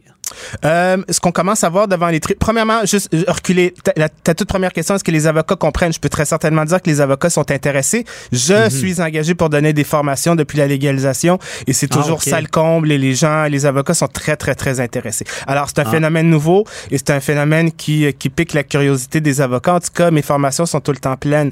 Euh, au niveau de la cour, euh, bon, ben, c'est sûr que les petites possessions, on voit plus ça. Euh, mais il y a, il continue d'y avoir des arrestations et des euh, pour les grosses productions. Euh, Et euh, des, les, les, les policiers aussi, je veux dire, euh, au Québec, on n'a pas le droit d'avoir euh, des plans et il devient criminel, c'est-à-dire au, code, au sens du code criminel d'en avoir plus que quatre. Alors, il y, a, y a des enquêtes pour ça et les grosses productions qui ne sont pas dans le dans le marché légal, c'est-à-dire c'est pas pour approvisionner un, un, distributeur autorisé au Québec, la SQDC. Là. Si ça reste clandestin, crime organisé, ça reste que c'est des gros crimes qui vont être sévèrement punis. C'est pas parce que c'est du cannabis que la production illicite de cannabis euh, est euh, banalisée ou euh, sera c'est c'est doux là. Ça reste euh, bon. Il y a un marché, alors il y a des considérations économiques, mais la loi dit euh, que ça- c'est uniquement des producteurs autorisés. Si on n'est pas un producteur autorisé, le- on va se faire arrêter par les policiers et on voit de ce type de dossier là. Après ça, là justement, c'est un peu l'idée de parler de cette statistique. C'est un phénomène en hausse, la conduite automobile avec la présence d'alcool dans le sang. Ça c'est c'est c'est dommage. Euh, On va espérer que ça ne fait pas euh, des accidents et des blessés et des morts, mais euh, inévitablement peut-être que ce genre de ce dossier-là vont se multiplier à la cour. Et si c'est un phénomène qui prend de l'ampleur, euh, la justice, les juges vont devoir euh, appliquer ce qu'on appelle la dissuasion générale lorsqu'ils imposent une sentence sur quelqu'un. Alors on punit quelqu'un pour un geste qui est répréhensible. Tu as pris la route alors que tu avais une combinaison d'alcool et de THC dans ton sang, mais c'est un phénomène qui prend de l'ampleur. Il n'y a pas juste toi qui le fais. Alors on veut lancer le message au reste de la Ah, population que euh, c'est inacceptable et que ça va être sévèrement puni. Alors la personne, elle va écoper là. Bref. Très intéressant. On, Prenez va- le taxi. on donnera. Ouais, c'est ça. Prenez Prenez, le le taxi. prenez pas votre auto. Mais euh, dans le fond, on donnera euh, sûrement euh, des exemples parce que à, à- à t'écouter, je pense qu'il y, aura encore de l'ouvrage avec tout ça, là, Ouais. euh, en espérant qu'il n'y ait pas de drame. Bon, euh, ensuite de ça, si on va, on va aller tout de suite euh, sur euh, les. euh, tu, tu voulais parler du rapport sur la criminalité là, en hausse marquée des fraudes Oui, au bon, ben, Canada. c'est- ça. Ouais. Ça, c'est, ça, ça fait encore partie de ce, ce- ces statistiques sur la criminalité euh, Mhm. de Statistique Canada de- depuis le début de la semaine. Les fraudes, c'est c'est intéressant, les fraudes, parce que... euh, Bon, premièrement, il est triste de constater que c'est un crime qui est en hausse. C'est un crime qui est en hausse de façon marquée. Ça augmente à tous les ans depuis 2011. Alors, ça augmente, ça prend de l'ampleur. Euh, la généralisation d'Internet, euh, les, les, les personnes euh, âgées qui sont plus habituées maintenant sur Internet ou qui se font arnaquer, influencer. Il y a beaucoup de, de vols d'identité. Alors, c'est un crime qui prend de l'ampleur, Hey, malheureusement. ouais, t'as dit deux choses, excuse, le Ouais. vol d'identité et personne âgée. Déjà là, là, on est dans, dans l'exponentiel, je pense. Ben exactement, c'est euh, des dossiers. Euh, Moi, j'ai euh, j'ai eu quelques ben, des gens qui, qui sont accusés d'avoir fraudé. Alors c'est le genre de dossier qu'on voit de, de plus en plus à la cour. Euh, euh, c'est dans l'air du temps Euh, et, Ouais. et les statistiques le montrent. Ça, ça prend de l'ampleur, mais Là, on rentre dans un, un- un phénomène, je dirais, sociologico-juridique assez complexe, mais j'ai trouvé ça très intéressant.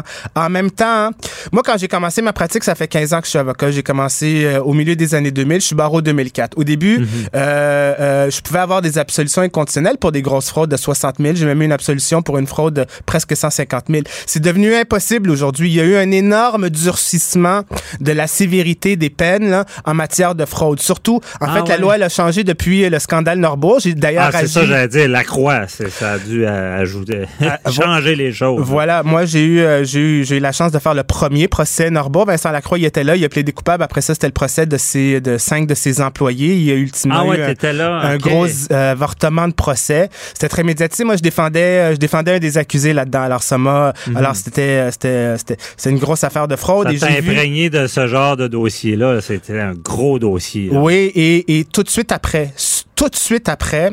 Euh, je me suis avancé, je recule. C'est une des plus grosses fraudes de l'histoire du Québec. C'est un procès qui était ultra médiatisé, suivi à tous les jours. Ultimement, il y a eu un avortement de procès. Euh, le gouvernement fédéral, à ce moment-là, tout de suite après euh, la- l'avortement de procès, on est en 2010.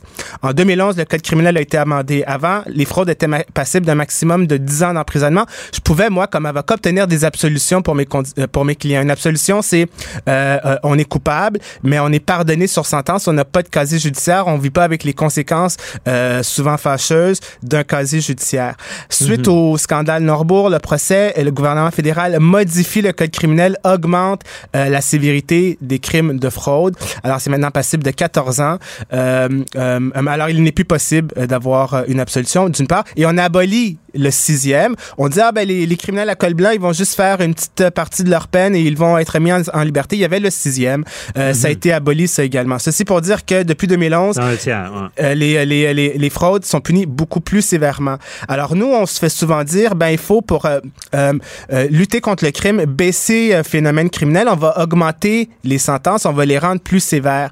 Alors ici, on a exemple, un, un exemple intéressant où depuis 2011, on a de façon marquée augmenté la sévérité des peines pour les crimes de fraude, mais en même temps, et depuis le, le, le- le même moment, depuis 2011, les crimes de fraude n'ont pas baissé de façon significative, mais ils ont augmenté de façon significative selon les statistiques. Alors peut-être Ah que la réponse, c'est pas toujours, ben c'est justement, c'est ça. Là, on voit que euh, Statistique Canada nous rapporte que ça augmente de façon constante depuis 2011. Pourtant, en 2011, on a augmenté la peine et la- la- les fraudes ne baissent pas, ça augmente. Alors, ça nous amène à nous réfléchir sur cette idée que ce qu'il faut nécessairement durcir une peine pour que le crime baisse. Manifestement, dans le cas de fraude, c'est pas, c'est pas, c'est pas ça. Ah, J'ai ouais. trouvé ça très intéressant. Ben, Walid va falloir se, se reparler de ça parce que je suis intrigué et on n'a plus de temps. Mais euh, mettons ça dans nos choses à discuter Ben peut-être oui. la semaine prochaine. Toujours un plaisir. Faudrait comprendre ça. C'est- particulier, pareil. Là. Ouais, si ouais. ça ne, ne diminue pas les crimes, qu'est-ce qui peut faire diminuer ce genre de crime? Qu'on se rappelle avec Norbourg que les juges disaient un crime financier, c'est pas seulement de l'argent, ça va toucher les gens, puis c'est quasiment violent. là. Alors, Mais merci fascinant. beaucoup. Ouais, oui, on s'en reparlera euh, on- on- la semaine prochaine prochaine, certainement. Merci beaucoup, euh, Walid, euh, de, de- pour cette revue de l'actualité criminelle. Je te souhaite, euh, on se reparle la semaine prochaine. Bonne semaine. Bye bye, bonne semaine. Restez là, on parle de, de, de responsabilité civile en plein air avec Frédéric Sauvé. Avocat à la barre. Alors, je procède à la lecture du verdict. Avec François-David Bernier.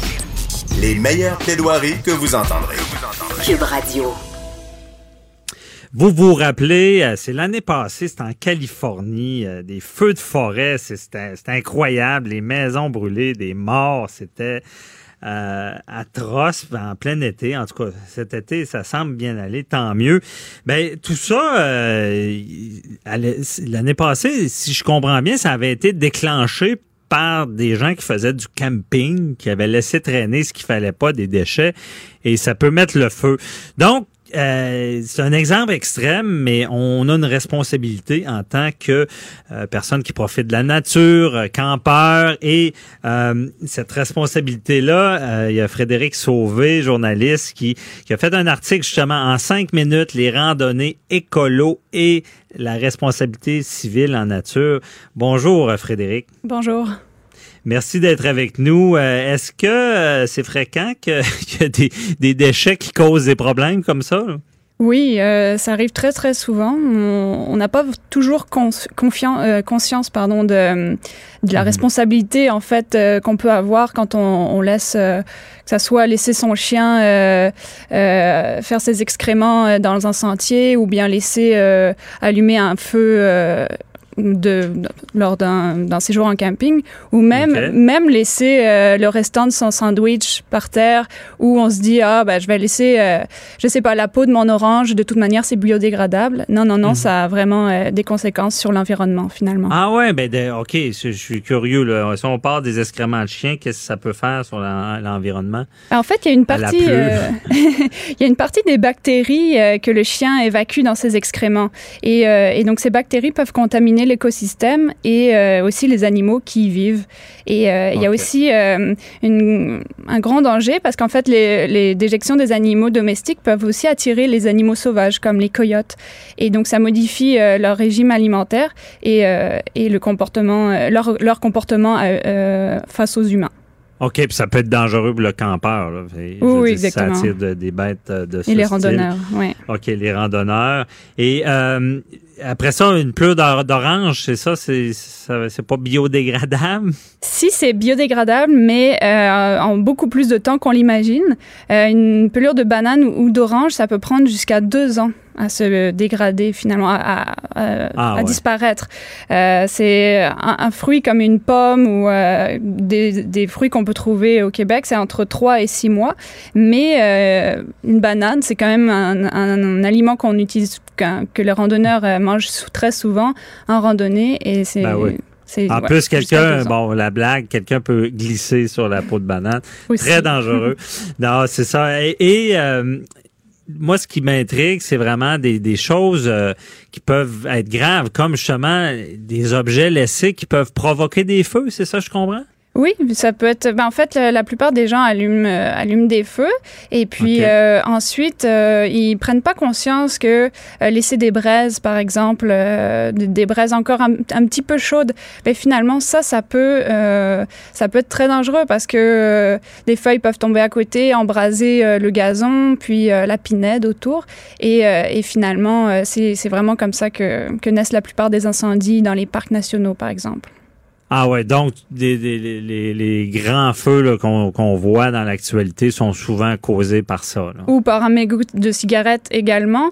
Mais, euh, mais oui, on sous-estime souvent le, les feux de camping ne- qui ne sont pas bien éteints. Donc, il faut Ah, vraiment avoir toujours de l'eau à proximité.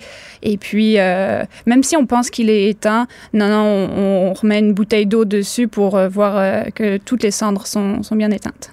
Être certain. Et euh, l'histoire de la canne de conserve là, qui, qui, qui reflète le soleil, qui allume un feu, est-ce que c'est vrai ça? Euh, je sais pas, ça je pourrais pas vous dire. Euh, je- Parce que des objets brillants, j'avais entendu ça, que des objets brillants laissés en déchets pouvaient justement, avec le reflet du soleil, causer des feux. Hmm, j'ai Mais, jamais euh, entendu parler de ça. bon, c'est peut-être pas. Si je comprends bien, là, ce, qui est, ce qui est le plus fréquent, c'est si- quand il y a déjà du feu, comme un feu de, un feu de camp, un, mégot de cigarette. Toi, toi, dans tes recherches, est-ce que tu sens que les, euh, est-ce que le- le- le- les personnes qui sont en plein air, les campeurs, sont conscients de ça ou pas? Euh, de plus en plus, euh, surtout les, les jeunes générations, elles sont vraiment de plus en plus conscientes euh, de ça. Il y, a il y a un gros travail qui est fait euh, d'éducation euh, ben, par les parents, à l'école, dans les camps de vacances. Donc Mhm. oui, de plus en plus. Et en fait, même de plus en plus, on entend parler des, des principes du Centras. Euh, en fait, il y a sept grands principes. C'est des responsabilités qu'on devrait tous avoir en tête quand on randonne ou quand on va faire du camping. Et en- bah, parmi les sept, il y a, y a se déplacer sur les sentiers, euh, ne, ne pas sortir des sentiers pour pas piétiner les, les espèces végétales qui sont fragiles, Mhm. euh, disposer correctement des déchets, bien sûr, euh, laisser intact euh, ce, qu'on, ce que la nature nous offre, en fait, euh, ne pas déplacer euh, de bois, ne pas euh, cueillir de, de fleurs. Euh, Il y a un gros problème au niveau des Inukshuk euh, depuis quelques Ah, années. les- Inukshuk, Les Inukshuk, c'est les, les- c'est comme un, am- un amoncellement de pierres en forme de, de personnages, en fait. Ça, Ah ça vient de la tradition euh, millénaire des Inuits. Et en fait, euh, c'est quelque chose qui est très euh, Instagrammable. Euh, c'est Mhm. beau, on, on prend quelques pierres, on met ça sur le sommet d'une montagne, on fait une photo, puis on- ça rapporte plein de, de j'aime, De likes. de likes. Et donc, ça, c'est un gros problème parce que ça, ça crée l'érosion, on déplace des, des roches, ça modifie le comportement des insectes, des animaux euh, sous les roches.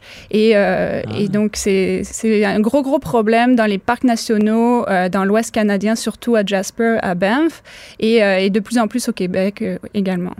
Ah ouais, intéressant. Une chose qui peut sembler banale au départ devient fait, un problème. Euh, J'imagine que dans tout ça, c'est tout le temps l'excès qui, qui cause des problèmes. Là.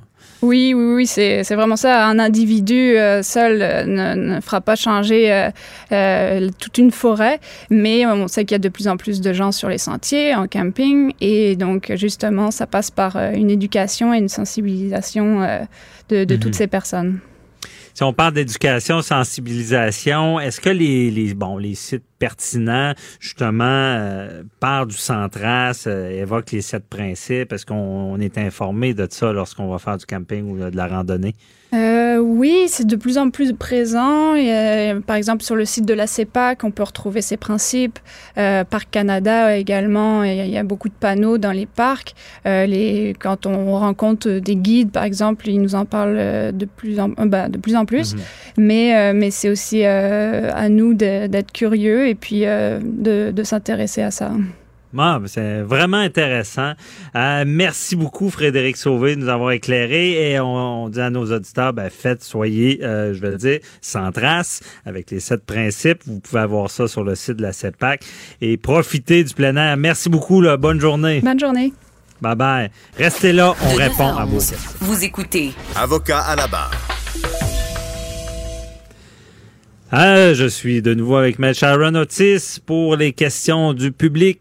Ah, des questions qu'on demandait peut-être avec le voyage, la famille, des choses comme ça. Ah, Il y a Maxime Lacasse euh, qui est avec nous à la mise en onde, qui, euh, qui reçoit les questions. Bonjour Maxime. Ah, on n'a pas... Maxime, est-ce que tu es là? Absolument, toujours fidèle Ah, au poste. yeah, oh. Ah oui, hey, Ah, il nous a fait un coup du vendredi, là. Oh, là, on était tout en soir. Maître Ah, Otis, oui. ça se pouvait plus. Elle a ouvert la fenêtre tellement. Ah, tu me connais, je suis un petit joueur de tour, hein? Je voulais te stresser un peu, là. Ben oui, ça prend ça, là. C'est que de- des fois, le temps est long avec François David. Ah, ben, ça, c'est pas moi qui le dis, hein? Ouais, c'est ça, on entendait les, les mouches voler, là, ici, là. Bon, ben, on, Ben, écoute, je suis là et on- ben oui, on en a plusieurs et euh, je suis bel et bien là pour euh, te, te les raconter. On a Benoît de Sainte-Marie-de-Beauce qui nous écrit. Euh, il aimerait emmener ses enfants de 3 et 5 ans prendre des petites vacances avec lui. Malheureusement, il est nouvellement séparé et il aimerait les amener aux États-Unis. Euh, il craint que son ex-conjointe puisse les empêcher d'y aller. Il aimerait savoir s'il y a un recours rapide qu'il peut utiliser. Ben, premièrement, ce qu'il faut faire, euh, c'est demander à son ancien conjoint, conjointe, est-ce que tu es en accord avec euh, le fait que j'emmène les enfants à l'extérieur du pays? Bon.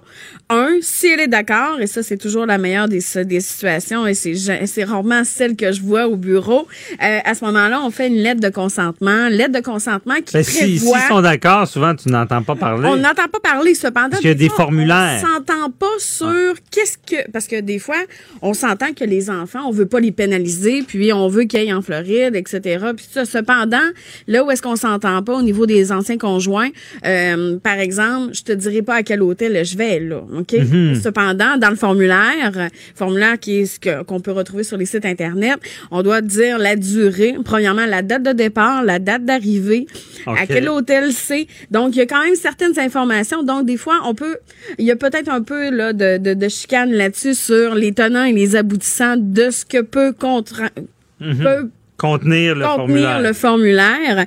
Dans l'éventualité où monsieur ou madame ne veut pas, OK, qu'un enfant traverse ou signe la lettre de, consentement, à ce moment-là, on peut présenter une demande au tribunal pour être autorisé à voyager seul avec l'enfant.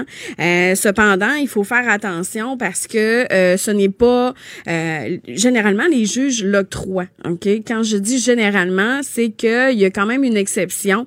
Euh, ce qu'on voit au niveau des décisions là, qui ont été rendues, c'est que lorsqu'un parent veut amener son enfant dans un pays qui n'est pas signataire de la Convention de la haie, Mhm. euh, ça peut devenir compliqué à ce moment-là, puisque et, et- et c'est un refus généralement automatique qu'on voit euh, de la part des tribunaux, euh, comme par exemple apporter un enfant, euh, je vous donne un exemple, au Maroc. Euh, il faut vérifier ces choses-là parce que il n'y a pas de possibilité pour nous d'aller rechercher l'enfant dans l'éventualité où il y a euh, pas un enlèvement d'enfant, mais qu'un parent qui décide de ne pas revenir, il n'y a pas moyen euh, d'aller rechercher l'enfant dans, dans ce genre de pays-là qui est non signataire de la Convention de la haie. Donc, il faut faire attention. Généralement, Donc, il y a une liste. Oui. Signataire de Oui. la haie. Où est-ce que s'il y a un problème, parce que j'ai vu ça à LCN, j'ai commenté des dossiers où est-ce qu'un parent ne retrouvait pas son enfant, qui était parti avec l'autre parent Mhm. en, en vacances et euh, n'avait aucun recours. Et ça, c'est quand le pays n'est pas dans la Convention de la haie. comme dans la Convention. Cependant, où- les États-Unis. Ou nos auditeurs là, qui, qui peuvent euh, stresser un peu, Ben, peuvent aller regardez, consulter. euh, il y a le bon vieux Google avec Convention de la haie, pays signataire. euh, donc, à ce moment-là, vous allez les retrouver. Mais je vous dirais que les tribunaux sont très frileux. Mais le juge d'emblée n'autorisera pas? Non, et non. Euh. À ce que j'ai vu dans des, des décisions récemment rendues, le juge ne, de- ne donnera pas droit. Euh, il faut que ce soit un pays qui est sécuritaire. Ouais. Et il faut toujours penser que les décisions qui sont prises dans le cadre euh, des, des- en mesure familiale sont toujours prises dans l'intérêt de l'enfant, l'article 33. Et Ouais. C'est dans l'intérêt de l'enfant que cet enfant-là se Mais retrouve dans ce que, ce que ça nous dit, les dossiers que j'ai commentés à LCN, que l'enfant avait disparu, c'est que c'était en accord qui ont, ont permis qu'il parte. Donc, on, peut, on peut déjà donner un conseil sans être paranoïaque aux gens de malgré que ça passe pas devant un juge, imaginez si le juge le refuse, ben informez-vous donc ou vous euh, si le pays fait partie de, la- de- de cette liste-là Bien là, évidemment, avant si- d'autoriser le, le conjoint. Oui, le mais bien évidemment, si le, le- le conjoint, l'ancien conjoint autorise, il n'y a pas de problème, vous comprenez? Ça va. Oui, mais les cas que j'ai vus, ça semblait être autorisé, mais ils sont pas allés dans le bon pays. Mais là, c'est Donc, là. conseil qu'on donne ce matin, c'est même si vous passez pas par le juge, entendez-vous, c'est ce qu'on dit toujours, mais regardez la liste, puis si vous avez certaines craintes, ben euh, n'autorisez pas le départ dans un pays qui euh, qui est pas dans la liste de la haie. là. Une ce que je crainte objective. Ouais, Hum. c'est ça. Qui, ouais. Il faut pas non plus euh, paranoïer, comme on dit. Mais il faut être prudent. Et donc, euh, mais, mais là, là j'entends des questions. Là, tout le monde se dit Ouais, mais c'est bien beau, les tribunaux, puis aller là, puis je pars en voyage dans une semaine. Elle veut pas ou il veut pas signer. Qu'est-ce que je fais? Ordonnance de sauvegarde. Ça peut aller vite, ça? Ça peut aller vite. C'est un des recours les plus efficaces, les plus rapides euh, pour euh, obtenir ce qu'on veut. Cependant, ce que je dirais aux gens, c'est que dans l'éventualité où vous prévoyez d'ici un mois, par exemple, quitter le pays avec un enfant, attendez pas, là, demandez tout de suite par courriel à votre ancien ou ancienne conjointe s'il son accord. S'il ne veut pas, donnez-lui un délai fixe. Euh, c'est sûr que quand vous arrivez à un avocat, là, la, la semaine où est-ce que vous partez, là, vous comprenez Ouais. qu'on a des dates. Là, hein. L'été, c'est plus tranquille au niveau des, tri- des tribunaux. C'est hein, donc euh, euh, on peut pas faire d'un miracle. Il faut le faire dans les délais prescrits Ouais. aussi.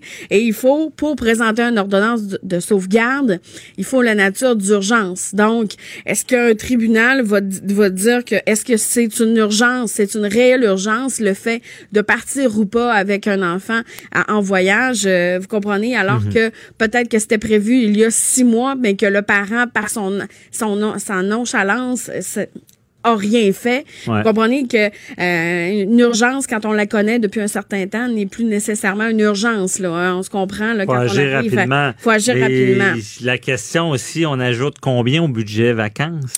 Oh. si on est obligé de passer devant le tribunal? Ben, c'est sûr qu'une ordonnance de sauvegarde, vous comprenez, faut, nous, il faut se préparer très rapidement. Il faut faire la rédaction de la requête, il faut signifier euh, le tout, euh, notifier dans l'éventualité ou par courriel ou par télécopieur si la- la- l'autre parent est déjà représenté, puis on est déjà en guérilla judiciaire avec son ancien conjoint. Ça peut aller plus vite pour ce bout-là, mais n'empêche qu'il faut respecter, euh, tout le moins dans les, les dates de présentation des palais de justice. Là, vous comprenez? Ouais. On peut pas présenter ça à tous les jours. Là. Donc, Ouais. Et Maître Otis, euh, pour ceux qui sont en train de se divorcer en ce moment puis se séparer, c'est pas une période agréable, mais est-ce qu'on peut prévoir ça? de- Tu sais, la fameuse convention qu'on dit, les- les- on s'entend, Oui. on va faire homologuer ça, ou on est devant le tribunal parce qu'on chicane. Est-ce qu'on peut prévoir déjà euh, On de, de demander que le parent va automatiquement forcer? Est-ce que ça peut aider? on peut prévoir que le parent, l'autre parent, va euh, consentir à la signature et des, de la demande de passeport. OK? Il y a ça Et il y a aussi ça, qui part OK? cause Euh, donc, mais ce que vous me dites, c'est dans, dans le cadre d'une convention, qu'est-ce qu'on peut faire? On peut prévoir que les, par- les parties s'engagent à, euh, à, à participer, euh, dans le fond, et, et de, de, de consentir et de signer tout document et ou tout euh, paperasse entourant la demande de passeport et également de permettre à l'autre parent d'emblée de voyager à l'extérieur euh, du pays avec l'enfant. Et à ce moment-là, nous, on fait une autre clause. En tout cas, tout le mois, moi, c'est ce que je fais. Je reprends la même clause et je l'écris en anglais parce que les gens doivent se présenter avec le jugement lorsqu'ils passent là, les douanes. Alors, le douanier a sa clause en anglais pour laquelle il comprend que euh, la convention est homologuée, ça vaut jugement. Ils comprennent très bien la clause permettant euh, que l'enfant voyage seul avec l'autre parent, mais ça ne veut pas dire que euh, euh, c'est pas bien d'arriver avec la, lettre de consentement également, plus le jugement. Trop fort casse pas. On est mieux de euh, d'arriver solide parce que vous savez que les douaniers hein, font leur travail. Donc, dans cette mesure-là, moi, il n'y a pas eu de problème à ce que j'ai vécu dans... OK. Non, je pense que c'est une question qui va peut-être aider beaucoup de gens, puis c'est très éclairant. Puis malheureusement, on, on aura répondu à une question ce matin parce que euh, c'est ça, euh, Maître Otis, vous allez rester avec nous, il faut aller à la pause euh, parce qu'on est avec Jean-Luc Audet et on veut entendre avant ça Valérie Gontier, euh, qui est journaliste au Journal de Montréal, qui, qui, qui est l'auteur d'un livre qui s'appelle Le jeu fatal. Euh, je vous explique dans quelques instants en quoi ça consiste ce livre. Avocat à la barre. Avec François-David Bernier. Des avocats qui jugent l'actualité tous les matins. Jeu fatal. Euh, c'est un livre écrit par V- Valérie Gontier. Euh, c'est un, un livre judiciaire. Et euh, carrément, c'est ben, imaginez deux agents de police se tiennent dans le cadre de d'une porte, d'une coquette demeure de Saint-Bruno-Montarville. Euh, à quelques pas d'eux, sur le plancher, gît le corps inanimé d'une femme. Accident ou sadique. Euh, c'est en février 2008 qu'un marathon de sexe sadomasochiste a tourné au cauchemar pour Patrick Deschâtel et surtout sa partenaire qui a été laissée seule attachée. Euh, Jeu fatal est un livre judiciaire, un, un vrai cas.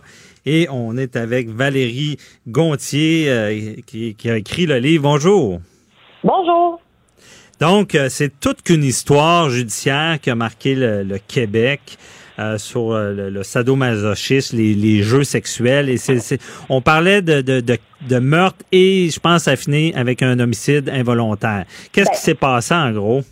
Ben en fait, le début du livre, là, vous avez comme un peu relaté le, le début de mon livre. Là. Mhm. Deux agents de police sont appelés. Il arrive, il y a une femme nue, inconsciente. Qu'est-ce qui se passe? À partir de là, euh, il peut arriver, il peut y avoir mille scénarios. Et évidemment, le scénario final est absolument pas quelque chose qui aurait pu leur traverser l'esprit. C'est une histoire qu'on aurait voulu inventer, puis on n'aurait même pas été capable, là, tellement c'est c'est ça- c'est vraiment hallucinant. Donc, on a ici Mhm. deux partenaires sexuels consentants qui s'adonnent à des jeux sexuels à saveur sadomasochisme. On a monsieur qui, lui, monsieur Deschâtelet, Patrick Deschâtelet, qui est un pompier à la ville de Montréal, euh, qui, lui, euh, est plus expérimenté. hein. Il avait déjà vécu ça avec une autre conjointe. Et la victime qui on- qu'on ne, peut pas nommer parce qu'il y avait une ordonnance de non-publication sur son identité là, pour des raisons évidentes, là, la façon dont, dans laquelle, les circonstances dans lesquelles elle est morte.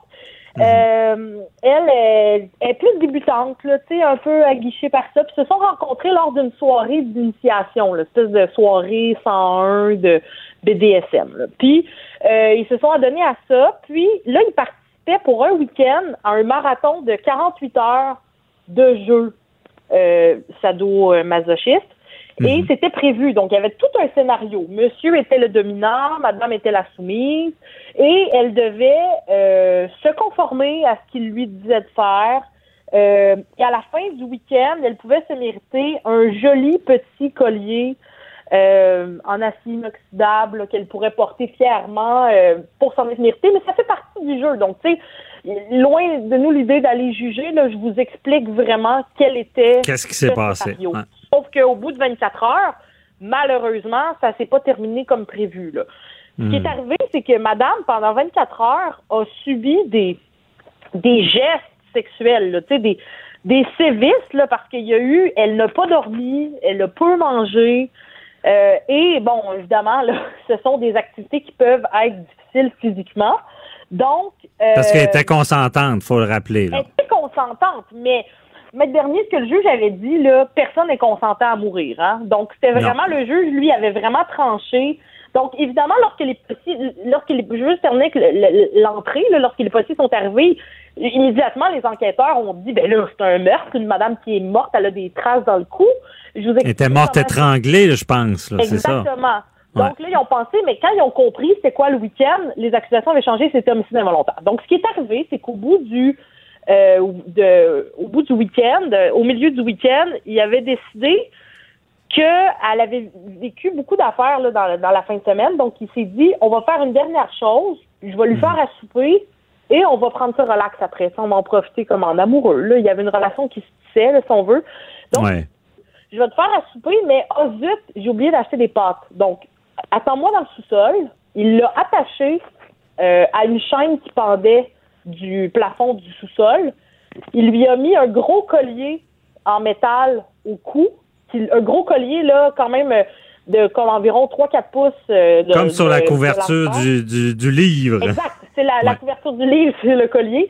Il l'a attaché avec un cadenas. Il a attaché la chaîne après ce collier-là, après ce, ce collier-là. Et la chaîne, elle était, elle était pas pendue, mais elle était suspendue. C'est-à-dire qu'elle devait se tenir debout. Il lui était impossible de s'asseoir ni de s'agenouiller. Et ses mains étaient liées également. Donc, il l'a laissé dans cette position-là, qui est une position de soumission, là, tu sais. Puis lui, il est allé acheter ses pâtes au IGA, puis il est revenu, et elle était, là, à ce moment-là, elle était pendue au bout de sa chaîne parce qu'elle a assurément eu un malaise. On ne sait pas ce qui est arrivé. Mon père, Aïe, aïe, aïe. les pathologistes avaient déterminé, c'est que peut-être que c'est à cause de son état de faiblesse. D'où, le dernier, l'homicide involontaire. Est-ce que monsieur, il était raisonnable de croire qu'il aurait pu penser qu'un tel accident arriverait? Ben, monsieur est pompier, hein. Donc, lui, Ouais. en plein mois de février, il aurait pu avoir une collision. Il aurait pu avoir un. N'importe quoi. avoir le feu qui rentre dans sa maison. Donc, c'est pas très. C'est pas raisonnable de laisser quelqu'un dans une position comme ça. C'est ça, c'est des agissements téméraires, c'est déréglé. Là. Euh, Personne la loi, donc c'est ça. Euh, C'est pour ça que c'est pas seulement un accident, c'est un homicide involontaire coupable. Lui a toujours plaidé que c'est un accident tout le temps, mais le juge n'était pas d'accord. Mhm. Et euh, le juge avait même qualifié là, tous les, les, les gestes qu'elle avait dû subir d'abominables, euh, même si elle était consentante. Là. Bon. Ben, merci beaucoup euh, de nous avoir résumé. Ben, vous pouvez, euh, tu peux rester si tu veux. On va continuer la conversation avec euh, euh, Jean-Luc Audet, euh, propriétaire de Planète X, chroniqueur dans le domaine euh, sexuel, si on peut dire. Hein? Oui, c'est ça. Mais Et en disant que euh, ce qui avait été important, il avait fait témoigner des sexologues, mais aussi des experts en BDSM au procès qui disaient que une des règles d'or lorsqu'on pratique ça, c'est de ne jamais laisser quelqu'un Ouais. sans surveillance. Donc, il y avait contrevenu aux règles. Ben, Ce c'est ça qu'on va valider. illégales, Ouais, merci. C'est c'est ça qu'on va valider avec Jean-Luc. Co- comment comment ça fonctionne ces jeux-là? Est-ce que ça existe vraiment? Euh, Donc euh, merci beaucoup euh, Valérie, Valérie Gontier. Puis on invite les gens à aller lire le- ton livre, le jeu fatal. Bye bye. Merci, Euh, au revoir. Merci, bye bye. Jean-Luc, bonjour officiellement. Oh, euh, attends un petit peu. Est-ce que le micro fonctionne? Oui. Un, deux, un, Bon, deux. ça marche. ah, bon, Bon. Bonjour Franco et Maître Otis, bonjour. Euh, Vous êtes jamais très loin, je le sais. Bonjour. oui, ben je suis content. Merci de m'inviter euh, à cette chronique. Vous allez voir que vous n'aurez pas besoin d'avocat. OK.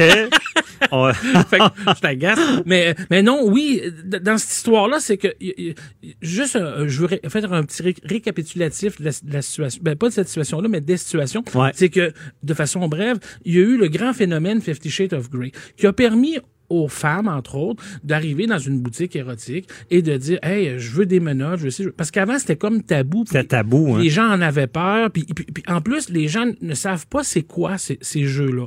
Dans le cas que la dame qui vient de nous expliquer, c'est un jeu qui est extrême pour des gens extrêmes, combiné, selon moi, je suis pas là pour juger, mais à un sérieux irresponsable, parce que en plus il est pompier, puis en plus il l'abandonne, il s'en va chercher des nouilles chez C'est ça, c'est ça qu'il a été reconnu coupable. Ben, heureusement pour lui, pas de meurtre, mais de de- d'homicide euh, volontaire ça, coupable. Ouais, Mais ça. moi, je, je peux vous confirmer qu'avec les années, euh, surtout depuis Fifty Shades of Grey, euh, c'est c'est un phénomène. euh, les gens tripent, les gens aiment ça, et les gens ne savent pas quoi faire. Ils vont voir le film, puis ils arrivent en, en boutique, en magasin, dans les Planètes X, ils disent ah, j'aimerais ça avoir des menottes. Ils savent pas trop. J'aimerais avoir un fouet. Je sais pas ce que je vais faire. Avoir un fouet. Mais Fait je pense qu'il y avait la boîte aussi, 50 nuances degrés. Oui, c'est très Ah, bien. ouais, Oui, ok. euh, merci, Maître Otis.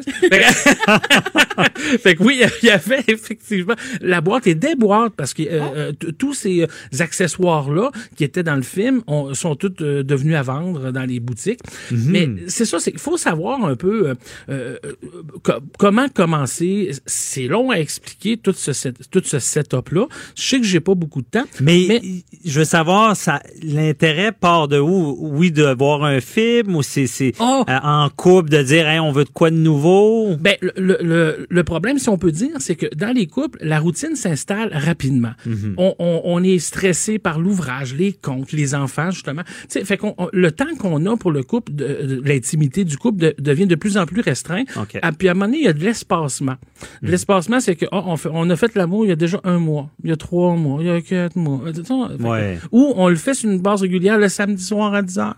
Fait que, tu sais, les gens trouvent ça un petit peu plate. Fait que souvent, les gens vont arriver en boutique puis ils vont dire, écoutez, euh, c'est pas qu'on est des gens plates, mais on manque d'idées, on manque de, on voudrait avoir plus de ressources pour trouver des façons de mettre du piquant dans notre couple, de mettre du fun dans notre couple. Fait que, Mhm. idéalement, c'est pas d'attendre d'être sur le bord d'un divorce ou que ça aille trop mal pour venir en boutique. Ben, surtout avec les menottes puis les colliers, ça peut, sur le bord du divorce, ça Ah peut oui, ça, ça, ça peut Ouais. pas finir. ça. Fait que, fait que, fait que les gens viennent pour des affaires très, très basiques, euh, de l'huile à massage, euh, des petites coquetteries très douces.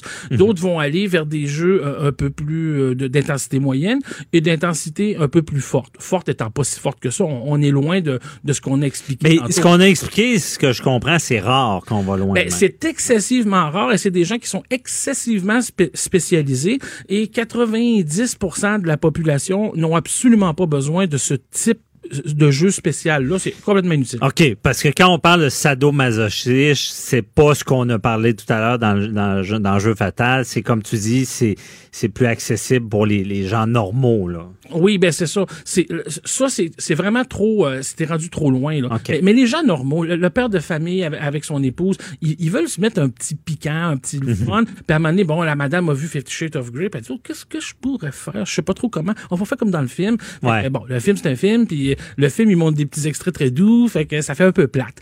Mais, j'ai la solution, et c'est pour ça que sans vous donner un cours, là, je sais que je manque de temps.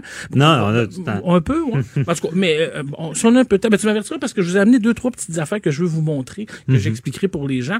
Mais euh, oui, ça prend ça prend des, des, euh, des petits trucs, des petites affaires pour mettre du piquant dans son couple. Et à tous les niveaux, c'est très important aujourd'hui parce qu'on s'oublie très vite. Et malheureusement, c'est une des premières choses qu'on oublie. Ouais, ben c'est dans les premières choses. Des fois, c'est c'est souvent, on parlait de rupture, nouveau conjoint. Ouais. Euh, la sexualité, Jean-Luc, est-ce que c'est souvent une cause de rupture?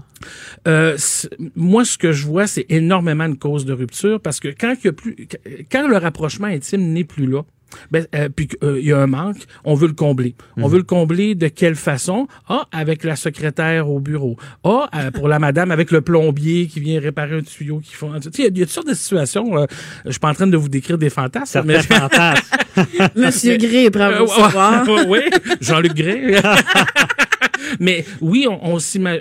Tu sais, puis des fois, on, on veut flirter. euh, c'est souvent au bureau parce que c'est très facile au bureau. Mhm. Ou en vacances. En vacances, c'est- assez euh, quelque chose. OK. Fait que, tu sais, puis fait que il y a vraiment moyen de rapprocher le couple sans nécessairement à- à- aller vers euh, une rupture euh, ou euh, trouver un remplaçant sexuel. Fait que, puis si on peut mettre du piquant, ben on trouve ça le fun. Ben, en jouant des jeux, en allant à ta boutique, Oui. c'est ça, c'est qu'on va mettre plus de piquant. Mais d'après moi, puis dis-moi si je me trompe, je pense que c'est encore tabou, pareil. Là. Je veux dire, c'est est-ce que toi, tu as des confidences de gens qui disent qu'ils qui auraient envie de jouer des jeux, mais qui sont gênés d'aller à ta boutique ou des choses Ben, comme ça? euh, euh, on a ouvert notre premier Planetix il y a 23 ans sur euh, la rue Franck Carrel à Québec. Mhm. Il y a 23 ans, c'était quelque chose. C'était quelque chose. Les gens se, se stationnaient dans le stationnement et regardaient qui rentrait, qui sortait pour pas croiser de peur. Quelqu'un Oh, qui connaisse, C'était ouais. quelque chose.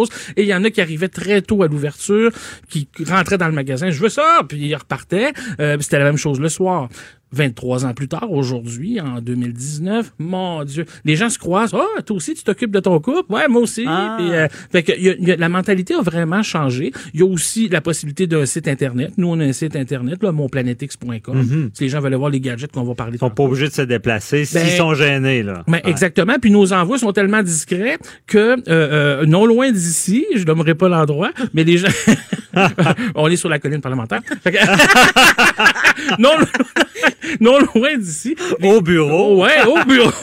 les, les- les gens se font livrer des colis parce que nos colis sont très discrets. hein. Il Ouais. n'y a aucune façon de savoir euh, est-ce que c'est un, euh, Mm. un grille-pain ou peu importe. On le sait pas. On le sait pas, on le sait pas. Fait qu'ils se font livrer. Fait que c'est très populaire cette façon-là de, de, de magasiner. Mhm. Euh, aussi.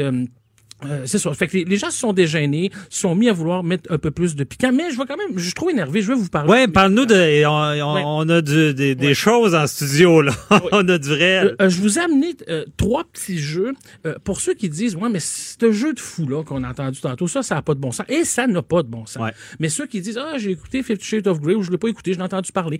Comment qu'on peut commencer? Et voilà comment qu'on peut commencer. Le jeu Aphrodisia. C'est un petit jeu Franco, je te le prête. Oh, merci. Fait que euh, c'est Ouais. un petit jeu où ce que tu vas retrouver certains éléments de- euh, dedans, les menottes, euh, le petit, euh, plusieurs accessoires, trois quatre accessoires qui sont vraiment très agréables. Mais C'est est- style sensuel, plus, le jeu que je vois. Oui, oui, ça c'est un style de euh, les couples qui débutent, qui voudraient s'initier. Ben non seulement c'est un jeu, c'est une boîte de jeu comme un jeu de société, Ouais. mais t'as les pas mais mais et t'as les instructions.